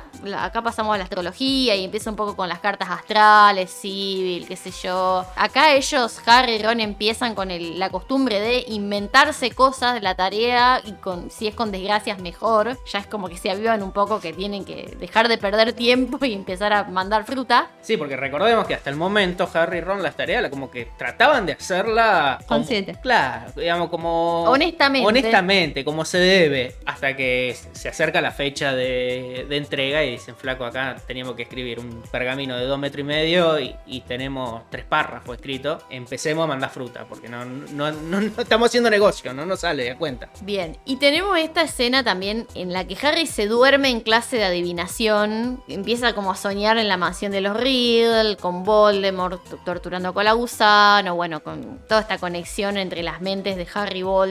Y bueno, se despierta gritando, qué sé yo, y Sybil está ahí como re emocionada que eso haya pasado en vivo y en directo en su clase, que por fin se me da, Potter, una visión, una premonición, fuiste claramente influenciado por las visiones, las vibras premonitorias de esta aula, por favor, dale, contale a la clase qué viste. Tengo experiencia en estas cosas.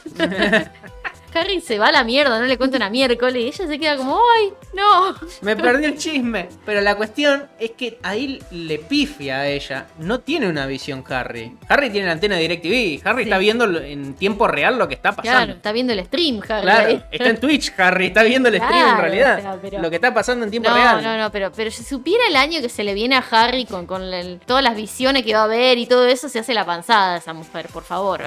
Y en quinto año, ¿qué Sí, justamente en el quinto libro acá sí se las ve negras Civil porque este año la pasa muy muy mal. Acá te da pena Civil, por lo mal que se las hace pasar Dolores Umbridge. Ya dijimos esto, ella te predecía la muerte, te vendía que la adivinación era la, la nueva religión en la que creer, pero lo cierto es que no le hacía daño a nadie Civil. O sea, Era bastante inofensiva para el alumnado, no, no, no andaba una- cagando a palo los pibes, ni, ni, ni pidiéndoles plata. no, Era mejor que Snape, no hacía bullying. No hacía bully. Incluso la alumna que le dice de todo, la mira no le dice nada. Le dice, bueno, tomátela, ya está.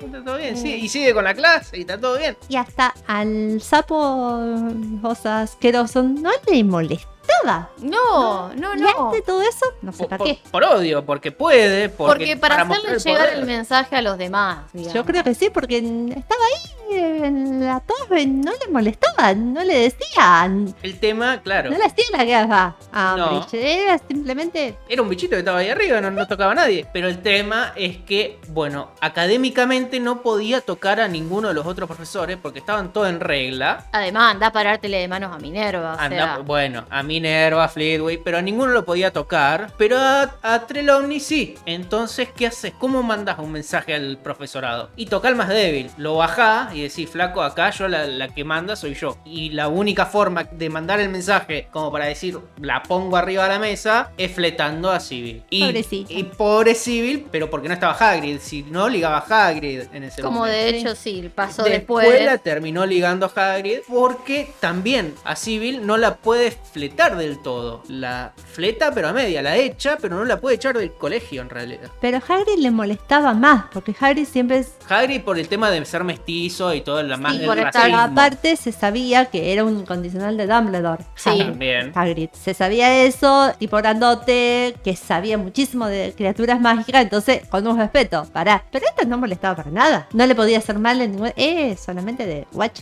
Sí. Hija de puta, sí, sí. Como digo, para mí si estaba Hagrid antes, el que iba a ligar primero iba- iba a ser Hagrid Sí. para mandar el mensaje al resto de los profesores. El tema que no estaba Hagrid y de alguna forma tenía que mostrar el poder rápido en ese momento porque la nombran Suprema Inquisidora y en ese momento tiene que mostrar poder rápido, lo más rápido posible como para decir Yo me- acá vengo en serio. me muestro con poder adentro del colegio y fuera del colegio decir que salga el mensaje, la inquisidora está acomodando las cosas dentro de Hogwarts, está echando gente, está acomodando las clases y que salga ese mensaje de decir, bueno, la Suprema Inquisidora está laburando adentro de Hogwarts. Entonces, de alguna forma alguien tiene que fletar, alguien tiene que caer para que el mensaje pegue adentro y salga afuera. Y Sibel en ese momento era el blanco más fácil.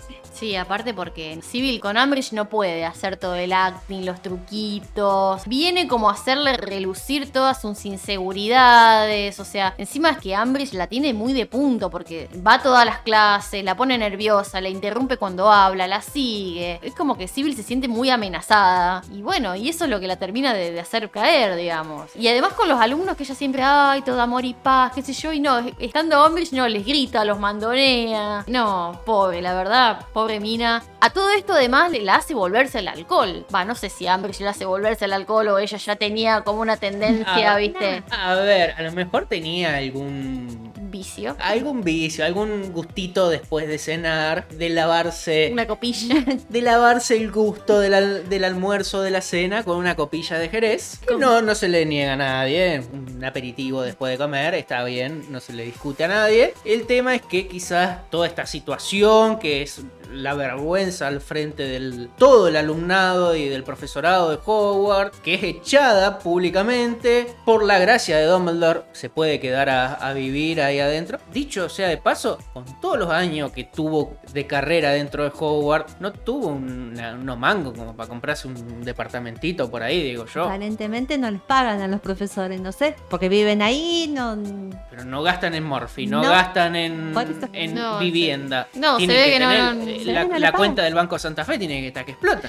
Un plazo fijo. Un plazo fijo. No compro dólares. J.K. Rowling usa mucho el alcohol, el alcoholismo como refugio de la depresión. Cuando Sirius se deprime, también, También. se vuelve alcohólico. Debe, que es común, es común. Sí. es Sí, común, es pasa. Y sí. bueno, sí, pasa, termina pasando esto con Civil de que se termina haciendo Y muy yo me- amiga y de, la- me de las botellitas. alcohol, Sí, de las botellas de Jerez. Y bueno, así que se encariña mucho el pico. Sí, y en todo esto de la escena de, de que Ambridge la echa delante de todo Hogwarts, la hace pasar una vergüenza tremenda. Y me gusta esto de, siempre lo decimos, pero si bien Minerva no, no simpatizaba mucho con ella, pero me gusta mucho esta sororidad que muestra Minerva en esta escena de, de irla a defender y decirle no, tranquilízate. Más que nada también por la última interacción que hay entre ellas, que es básicamente la mina esta siempre le anda tirando la muerte a alguno, no le den bola. Es una pelotuda. Es una teatrera y toda la bola. Y de repente, cuando se arman los bifes, Minerva sale capa y espada diciendo, eh, ¿qué le decía esto a mi amiga flaca? ¿Qué te pasa? Me parece una escena mucho más aurora que el momento de las mujeres en las películas de Marvel. Que la de Avenger buscando el, el guantelete del infinito que aparecen todas de fondo.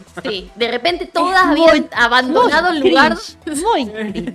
Aparecían todas ahí juntas. Es muy cringe. Lo siento, lo lamento. Perdón, Marvel. Soy Pero no. que participaban en el toma y daca, que era en ese momento el guantelete, nadie se lo discute, pero que se lo pasan a una y de repente abren el plano, era el póster de Avenger, básicamente querían hacer el póster de Avenger de la chica. Para un poco. La Hace- verdad- disimular un poco. Claro, ¿viste? Aparecían todas de repente, todas caían ahí en el mismo lugar. No, no estás sola.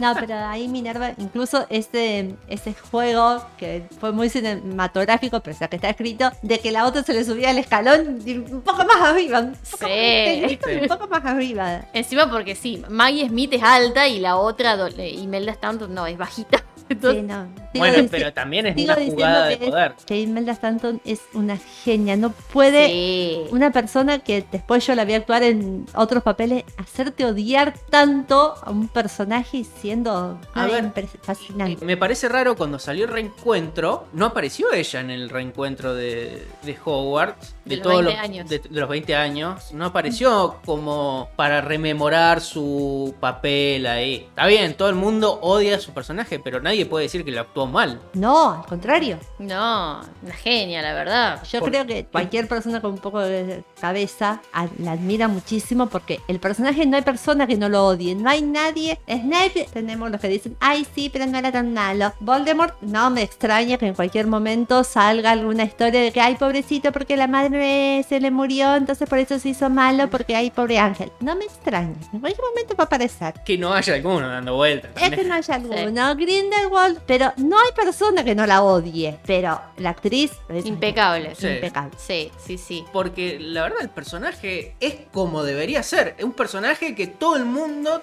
debería odiar. Y todo el mundo la odia. No es que decir, Que es un ay, mira, tiene un realista. gris. Tiene un gris que vos decís a lo mejor puedes. No, es, es como decís vos, es muy realista. Es muy realista. Por eso es un malo tan, tan escalofriante. No, Sí. no vas a encontrar un, un- un mago sin pelo con cruza de serpiente que ande por ahí matando bebés en la vida real. Pero sí encontrar gente que abusa del poder en la vida real. Sí, Sí. sí, sí, que vos la ves y ay, es un amor y no, es reverenda hija de puta. Sí, sí, existe. Yo pasa. creo que por eso es tan escalofriante la misma. Sí. Tenemos esta escena, bueno, en la que Dumbledore le hace un corte de mangas a Ambridge y le dice, bueno, sí, vos tenés la, potestad de despedir a mis, profesores, pero la autoridad para decir quién vive acá en Hogwarts y quién no, esa la tengo yo, que soy el director, así que Civil se queda. Y la verdad que, bueno, no, podía andar suelta por la vida Civil, un peligro con los mortífagos que la podían encontrar y, llevar hasta Voldemort y sacarle la profecía completa que sabemos que Voldemort la andaba buscando en ese momento. Y ni, ni ella sabía el peligro que corría en el exterior fuera de Hogwarts. Y la verdad, sí, ahí en ese momento, cuando sale Dumbledore, ahí se baja un poco la bragueta de Dumbledore y dice: Todo lo que vos quieras, vos serás Suprema Inquisidora, pero el que hace el helicóptero acá soy yo. Eh, y la cuestión que, bueno, ahí uh, se levanta un par de centímetros Dumbledore y aterriza y dice: Vos no podés hacer esto, así que tómatela. Yo la mina, quiero que se quede acá. Y, ¿Y quién va a venir a reemplazarla? El centauro Firenze, por supuesto. Claro, entonces ahí Dumbledore aprovecha para hacer el- la gran revelación gran que ya había encontrado. No solamente sabía que la iba a echar, sino que ya había encontrado reemplazo. Le dice, ay no, pero eh, yo decido quién enseña acá en este colegio. No, No, no, Ahí la se vuelve a bajar el cierre. no. Eso es si el director no puede encontrar docente que vos venís y imponés el que vos querés. Pero yo ya encontré, profesor. Y acá Firenze y viene con las cuatro patitas. Ahí Dumbledore con la constitución en la mano, ¿viste? Sí, sí, sí, tal cual. Bueno, por supuesto, Firenze con aula nueva, temario nuevo, porque es casi una asignatura nueva lo que le enseña. Es ot- otro punto de vista completamente diferente del- Sí. de la adivinación. Es como una filosofía de la adivinación, digamos. Es Desde como- el punto de vista de Firenze. Él trataba de remarcar, lo que dijimos antes, él trataba de, de remarcar que si bien es una disciplina milenaria y que los centauros se habían como dedicado a ella desde el principio de los tiempos, todavía sigue siendo una rama imprecisa de la magia y que no es infalible. Todavía te puedes equivocar, puedes interpretar las formas las cosas de la forma incorrecta, nada está predestinado. Y es así, básicamente. Hasta la profecía esta, que, que después vamos a hablar, pero la profecía esta de que ninguno de los dos puede vivir mientras el otro siga con vida. Y, y eso claramente tiene dos interpretaciones. Está la, la- la de Voldemort, que se la tomó al pie de la letra y lo fue a matar a Harry, diciendo que si no le hubiese dado pelota, Harry capaz que se dedicaba a otra cosa y no iba a ser su enemigo mortal, claro. Y después la interpretación de Harry, que la parte de que ninguno de los dos podrá vivir mientras el otro siga con vida, porque, digamos, Harry sabe que no va a descansar hasta que Voldemort no sea detenido, digamos, no, no sea destruido y que deje de, de matar gente y hacer cosas malas, o sea, Y de vengar a sus padres. claro. No nos olvidemos de la venganza. Eso es mucho, muy importante. La venganza nunca es buena. Mata el alma y la envenena. No sé si en algún momento por la venganza. No, pero es como como que que no- quiere, no quiere que todo el mundo sufra lo que él sufrió, básicamente. De perder a los padres, de perder, bah, de perder a sus seres queridos y, y estar metido en semejante quilombo, ¿no? De estar oprimido. Claro, a ver, pero ¿usted qué piensan? ¿Es una verdadera profecía esta, esta la de Voldemort? Yo pienso que es más profecía la anterior, la de Colagusano, que esta. Sí. Porque eso sí fue algo que pasó. En cambio, la de Voldemort es como que. La de Voldemort es Mm. el caso de profecía autocumplida. Sí. Si él no hubiese Escuchado se- la profecía. escuchado la profecía y no hubiese señalado a Harry, no se hubiese cumplido la profecía porque directamente es, Es Neo rompiendo el jarrón Esa. en, es esa, en, en la casa de la pitonisa. es esa. es- Porque si la- el oráculo no le decía, ojo con el jarrón que va a romper, él no iba a buscar el jarrón. Y, Y no lo rompía. Si eh, no escuchaba que decía el único con poder para Para, sí, para derrotarte. para derrotarlo nacerá al fin del séptimo mes. Sí. No hubiese buscado el nene y no hubiese. No, y a lo mejor Harry hubiese terminado siendo el mayor voldemorista de, de la historia. Y Para mí, el caso de, de la primera profecía es el de la profecía autocumplida, el, el- el bucle, el vampiro Fan. sí. La eh, segunda sí, sí fue profecía. Posta, sí. Posta, posta. Además, yo creo que Voldemort, esto ya lo dijimos en el episodio, en la comparativa anterior, que justo hablábamos de esto, pero es como que Voldemort se creyó lo que. Un estúpido Voldemort. O sea, se creyó lo que dice cualquiera, una pelotuda que podía estar borracha en un bar, fumadas, fumándose. Y encima 500 ni siquiera él escuchó la profecía. claro, o sea. bárbaro. Snape era su mortífago. Eso de su mortífago de mayor confianza lo sacaron medio de. Eh, después, ¿no? O sea, Sí. Ponele, ver. pero. En esa época, Snape no tenía esa clase de poder eh, No. frente Era un a. pibe, Snape. Eh, sí, era un pibe. No era el mortífago de mayor confianza de Voldemort. En todo caso, hubiese sido Barty Crouch Jr. o alguno O de andaban por ahí más. Sí. Porque encima Snape ni siquiera tenía poder dentro del ministerio. Era un Midmundi. No, Entonces viene nada, uno chavo. y me dice, ah, escuché una- Encima en, en el cabeza de porco, en un bar. Claro. Sí. Escuché una mina que ¿Qué de golpe empezó a decir eh, con una voz así, una profecía. que podés estar mintiendo como un campeón en una entrevista con tal de que te quede. que te- Claro. y usted y, eh, que va a decir que eh, un pibe lo va a derrotar y, y Sí, y encima no la escuché completo porque me rejaron. y eso o es lo que sea, yo- no muy tonto chequealo, hermano. O sea, si, no, como cualquiera le va y le vende pescado podrido y el boludo se la cree, o sea, no, no, un tarado, no. A ver, el tema de que.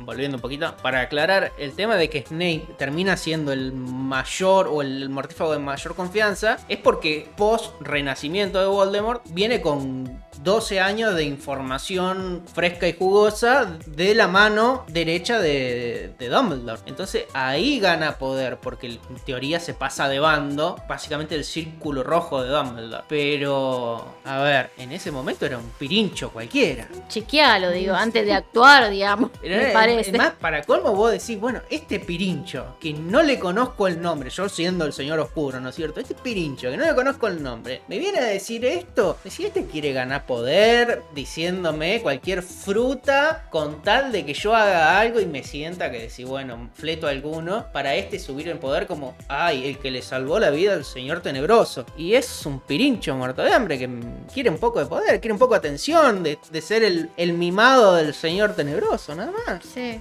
sí, sí.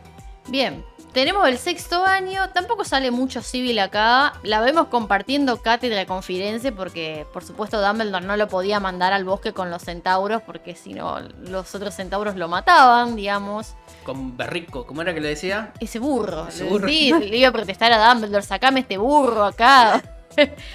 Yo no creo que ella tenga nada, nada en contra de él por ser centauro. Para mí hubiese reaccionado igual si le ponían otro colega humano.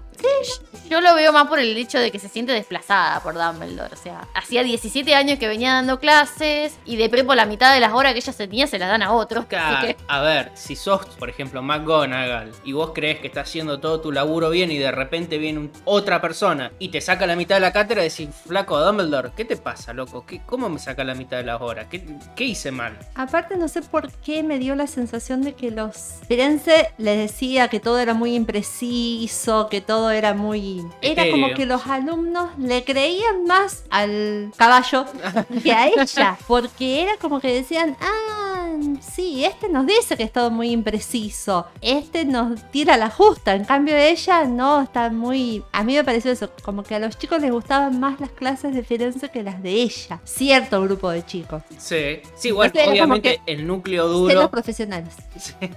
el núcleo duro de las, ¿cómo era que le había puesto la- bueno? las Civiliters. La- sí, Lala y Parvati. termina como diciendo, no, no nos gusta esto, queremos más, más civil, pero el resto es como que ya empieza a entender, a abrir un poco más la mente hacia la adivinación, decir, bueno, flaco, estamos acá, que es algo más complicado, a lo mejor no lo vamos a llegar a entender, pero nos va a ayudar para abrir la mente y tratar de alguna manera de abrir nuestro tercer ojo, de, de ver cosas que quizás están ocultas, pero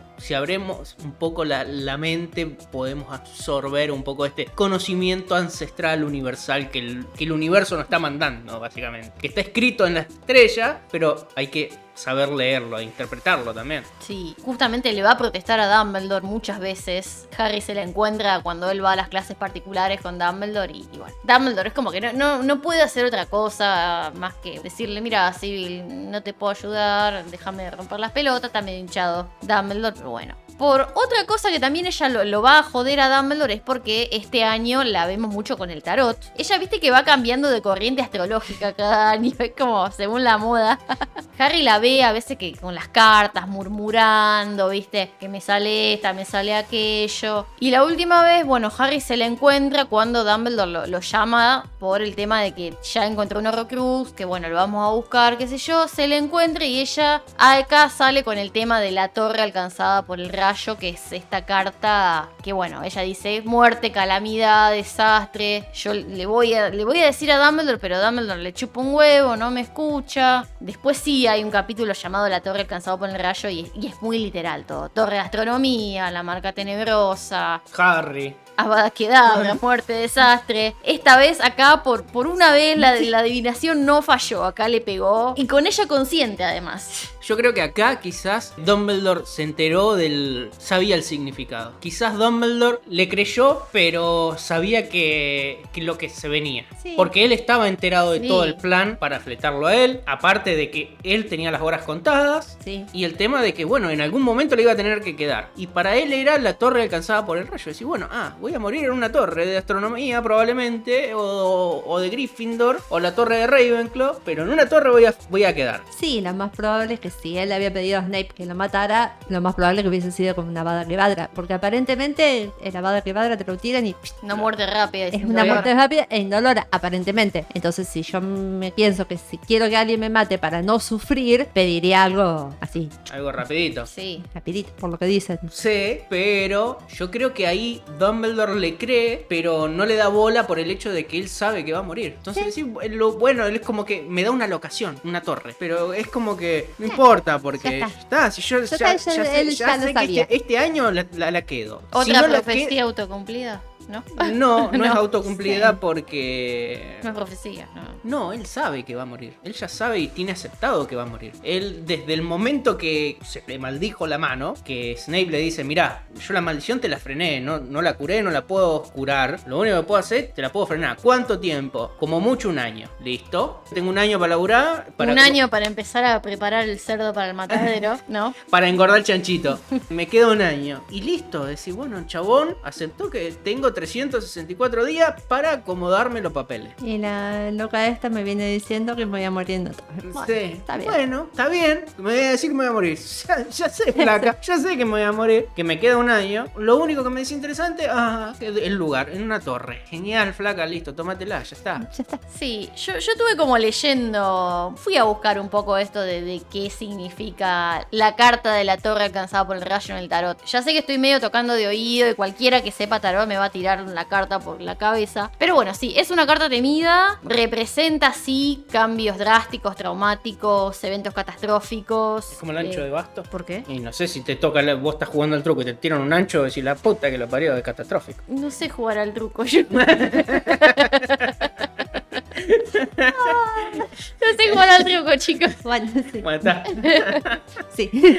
Es así. Es así. Eh. Ve, Ahí está, me, me aprueban. Bueno, eventos que sí los vemos más adelante en este libro, bueno, como dijimos, la muerte de Dumbledore, el, el- que era el líder de Hogwarts, la Orden del Fénix, la, la cabeza visible de la lucha contra Voldemort, que es algo totalmente inesperado, tanto para Harry como para nosotros los lectores, pero no es tan terrible esta carta, o sea, trae revelaciones y descubrimientos sobre la realidad que nos rodea, verdades que salen a la luz, sobre todo lo que estaba pasando con Malfoy y su misión que se revela esa noche, la noche de la muerte de Dumbledore, que Dumbledore ya lo sabía todo, de alguna manera el papel de Snape como doble espía, que también se da a conocer, o sea, ya sabemos que hay una capa más en Snape, pero bueno, ponele que en esa noche es la revelación para Harry. Muchas veces la carta también significa liberación de las viejas estructuras, de, situaciones que no dan para más, bueno, en el caso de Dumbledore con, con este estado, como dijimos, de, de enfermedad con la maldición del anillo de los Gaunt, que iba avanzando progresivamente y de la cual no había cura, y es algo que él le temía, la muerte, a morirse sufriendo, también implica que tras un cambio brusco o una crisis, debe haber una rápida adaptación al cambio y fue así para todos, porque todo el mundo descansaba en Dumbledore para la toma de decisiones, y bueno, resulta que de repente ya no lo tenemos más y nos la tenemos que arreglar solos, a ver qué hacemos, cómo lo resolvemos, cómo seguimos, y bueno, fue algo como cambios para todos. Así que bueno, eh, esto fue el arco de Civil en este libro, no tenemos mucho más. Y en el siguiente, en el último, tampoco la vemos mucho. Brevemente sale en la batalla de Hogwarts a, a los bolazos de cristal contra... Qué, genia, la verdad. qué genial. Sí, sí, sí, la verdad. Qué encantamientos, qué Pietro Locomoto. No, No. Me volvía con la bola de cristal. Sí, No, Cascotazo en la cabeza. mierda. ¿Qué Esto renegando con la varita? Que aprendeme un, e- un encantamiento, que qué sé yo. Toma un 5 kilos de vidrio Pero por la cabeza. También acá, no tomé Fernet, pero también me voy a delirar un poco. Justamente ella, que era tan mística, tan paz y amor, tan... Cuando llegó el momento de defender lo que importaba, se agarró a las piñas con las bolas de cristal como, Como venía, sí. Sí. como un camionero en el puerto. o sea, Estaba como el, el, el coso, ¿cómo es? El mortero en el, la Plaza Congreso. Sí. Cuando- no, no, pero también es como decir, ay, yo siempre fui todo cosa. Nada, para cuando tengo que defender, me, me agarro con lo primero que tengo y todo, nada. Me gustó ese. Sí, además que lo, lo tumbó a... Ahí tiene otro meme. Es el mortero con la cara de sí. y una bola de cristal. Cristal. Sí, sí. Y además que lo tumbó a Fenrir Greyback con uno de esos bolazos que justo la terminaba de, de- de morder a Lala, que era una de las Civil Eaters. Así que sí, la verdad me encanta. Me encanta que, que se haya involucrado, salir de, de su aislamiento, de su burbuja de ay, yo estoy muy por encima de todo eso, de lo terrenal y no, bueno, bajó a defender a, a Hogwarts, a, su hogar, a sus limpio. Sí. Ahí lo que tendría que haber hecho es como que, a ver, le empiezan a tirar hechizos por todos lados y ella empieza a esquivar porque ya sabe para qué lado vienen. Se Eh, tiraba para atrás como Neo. Claro, no, sí, la, la chabona se iba caminando, iba esquivando, decía un paso a la derecha, de- otro a la derecha, izquierda, derecha, abajo, arriba, haciendo combo, porque ya sabía para qué lado venían los hechizos. Caía un cascote, un media escalera y, y se movía para el costado, explosiones de fondo y sale y ¡Bombarda! y ¡pah! explotan todos los negros por todos lados. Hay un Jutsu Naruto que me parece así. No sé, no, no miré solamente una temporada de Naruto. Pero hay uno que me parece que era así que predice los movimientos de, Ahí está, de bueno, Naruto. y- pero ahí ya te daba como la mística de... de- No, pero no da- No daban, y Sí, bueno. Civil no da para tanto. Eh. No es como para. Con un poco de suerte podría haber predecido la batalla. Que iba a haber un quilombazo era obvio. Pero, Un quilombazo en favor, pero más que tan así de... No. pero es como predecir. En, en esa época, predecir una batalla era como decir el, el dólar va a subir. Eh, no, no hace mal, no hacía falta mucha, mucha intuición de, de tercer ojo. No. De, de tercer ojo, porque ya era bastante obvio. De todos modos, cuando lo de la, el rayo de la torre, en el sexto año, ya se sabía que Voldemort había, había vuelto. O sea que ya como que había a haber cambios, era evidente que iba a haber. No Sí. tan específico, tan de... Y tan literal, porque Tan literal, pero era como también de decir, es obvio que va a haber un cambio porque volvió. en- Sí, pero uno cuando va leyendo el libro y va leyendo el rayo en la torre, ¿qué será? El rayo, Harry, a lo mejor. Una torre, no, no te cae mucho la ficha, porque es como el rayo en la torre. Ella Sí. lo que está repitiendo es el rayo en la torre, me sale la carta, vos sabés que doy, mezclo las cartas, doy la vuelta sí, en el sí. mazo y siempre me sale el rayo en la torre. Pues sí, bueno, me falta una información en el medio como para terminar de unir los puntos, pero cuando pasa lo del rayo en la torre decías, ah, Tenías razón. ya está. No, no, no, era bastante gil yo, ¿no? está todo bien, le pegaba vos, estaba bien.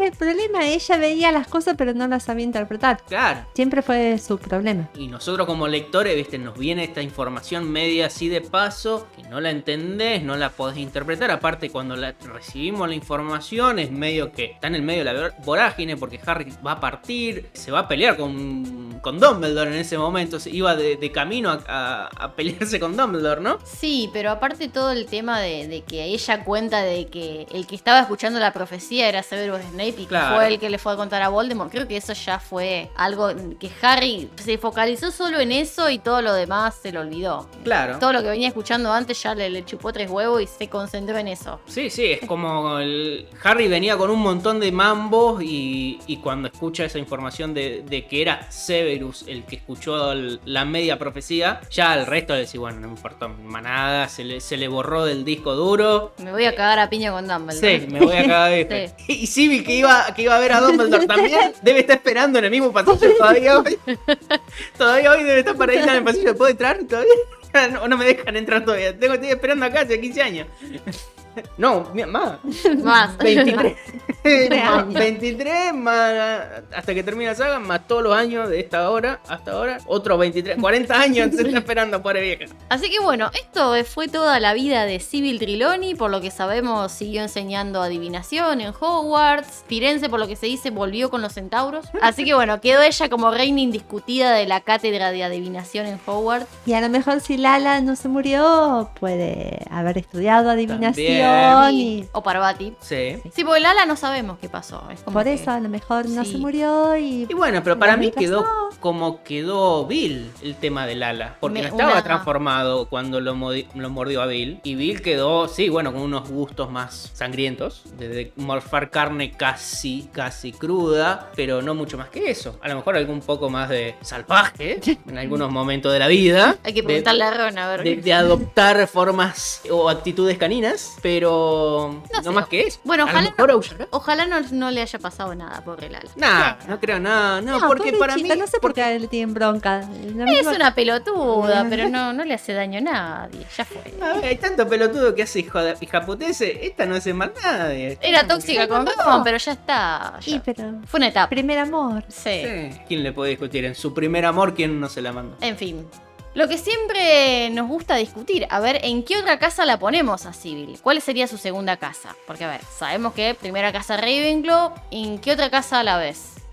Hufflepuff. Sí, ¿por qué? Porque pienso que con- aunque ella no tenía o tenía muy poquito su don del ojo interior, ella era muy tenaz, muy constante, muy trabajadora en lo suyo. Quizás no lo tenía tan desarrollado, pero trabajaba mucho y era muy tenaz y muy honesta para desarrollar su don. Sí. Me parece que, que sería más Hufflepuff que otra casa. No la veo muy ambiciosa, la veo valiente, la veo, pero yo diría que es eso, que es una persona muy tenaz y muy trabajadora. Sí, mucho de, de laburar para salir adelante, para ganarse su puesto en Hogwarts. Sí, un poco de Slytherin tiene la, la astucia para salir adelante, decir, bueno, a ver, yo me, me hago la que, ay, la gran vidente y, viste, Puede como para ser. venderse un poquito más. Y, pero... De hecho, en los Ravenclaw con los que más tienen afinidad son con, es con Slytherin. Sí, Es los primos ahí. Sí, Los primos, se es dice. como que eh, hay mucha afinidad entre la búsqueda del conocimiento y la ambición. Sí, sí, sí. Coincido que Hufflepuff, Chris, Quizá también algo de una venita para cambiar, ¿no? Para tirar un poco la contra. Una venita de Gryffindor por el orgullo de lo que ella cree que está haciendo la patria, básicamente enseñando adivinación dentro de Hogwarts. Eh, ella era viene- la Güemes de la adivinación. la. Claro, ella viene a ser la patria Hogwarts enseñando adivinación y, y abriéndole la mente, el tercer ojo a todo esta, este alumnado que hay por año que ella va tomando. Entonces, por ese lado te, te tiro como para cambiar un poquito también. Sí, también puede ser. Sí, sí. La verdad que sí. Así que bueno, pueden dejarnos ustedes ahí en, en los comentarios saber cuál creen que es su segunda casa. Lo vamos a también poner en, en historias como encuesta. Y yo quería hacer, ¿viste la- las preguntas? ¿Puedo hacer una pregunta yo? No, Anda acá. La pregunta inicial que habíamos hecho nosotros de qué pensamos de la adivinación. Me gustó esa pregunta para que nos responda, para que nos dejen a- ahí. Vamos a preguntarle cuál es la opinión de la gente sobre la, la materia de adivinación. De lo que quieran opinar, de decir, para mí no era una currícula, eh, me encanta, debería enseñarse tal cosa. yo sí creo. Yo sí creo. Yo no creo. Hay, hay un believer, un believer, como de- decías vos. Un civiliter. Yo no creo, pero por las dudas lo congelé a Mbappé en el mundial. ¿no? Sí. Eh, lo que quieran poner. Y otra pregunta que también nos hacemos es: ¿qué vería Civil en el espejo de Erised? Esta es una pregunta un poquito más profunda, más personal, pero voy a empezar yo. Yo creo que ella se ve a sí misma como bastante inferior al resto de sus colegas profesores de Hogwarts en general. Entonces, para mí, ya que hay muchas inseguridades ahí, por eso crea esa fachada de excéntrica, de, de ponerse en personaje, de, los chales, los lentes, los saumerios, el, el full aesthetic indie, esotérica. Entonces, para mí, yo creo que se ve, digamos, ese deseo de ser reconocida, de, de tener el respeto de sus colegas, de sus alumnos, de que su disciplina sea considerada como seria y, y no como una pelotudez. Yo creo que va por ahí el deseo. No sé, ¿qué opinan? A mí esta pregunta la estuve masticando mucho. Yo me parecía como que ella no era consciente hasta que Ambridge le tiró su,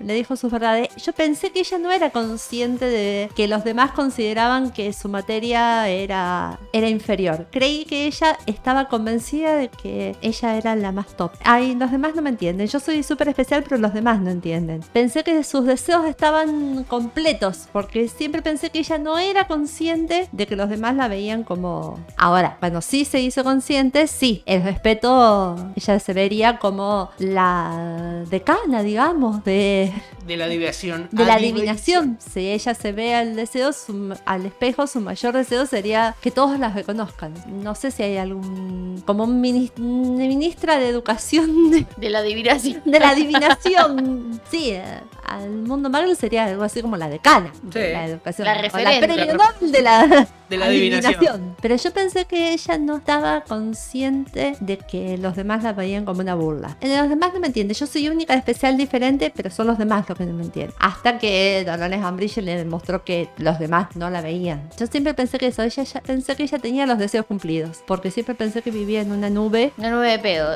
Eh, sí, Sí. no sé. Hay gente así que se cree en lo más. Lo- sí, el, el Sí. centro del- de la película. Que están Claro, viviendo la peli son no el lo hacen de personaje maldad. principal. No lo hacen de maldad, lo hacen porque realmente. Porque son así, sí. Sí, pero creo que sí, que eso sería el des- lo que ella vería. Respeto a los profesores y que todo el mundo la considere como el sumum de, de la adivinación. Igual que la tatarabuela. Claro, lo que pienso yo es, va, o como me imagino yo lo que ella vería, es básicamente estar a la par de su tatarabuela. De que el mundo la nombre como la nombran a Cassandra Trelawney, de- del hecho de que la gran pitonisa del mundo mágico moderno sea Sybil Trelawney. Tan grande o mejor que su tatarabuelo. Sí, básicamente lo que ella desea es respeto de sus pares. Sí, tal cual. Lo vamos a dejar entonces también esto para que nos, nos cuenten ustedes qué creen que, que vería Civil. Así que bueno, gente, esto ha sido todo. Realmente de un personaje que básicamente no se dice mucho y miren todo lo que estuvimos hablando, ¿no? No se dice mucho, pero se habla demasiado. Sí, real. Roque, ¿qué tal la pasaste? Muy bien, muy bien. Bueno, esperamos, No. esperamos tenerte para otro episodio en vivo. La verdad, no, siempre nos gusta grabar con gente, así que muy divertido. La charla, además, se enriquece más la charla, así hablando entre más gente, Sí. antes que hablando entre nosotros dos. Sí.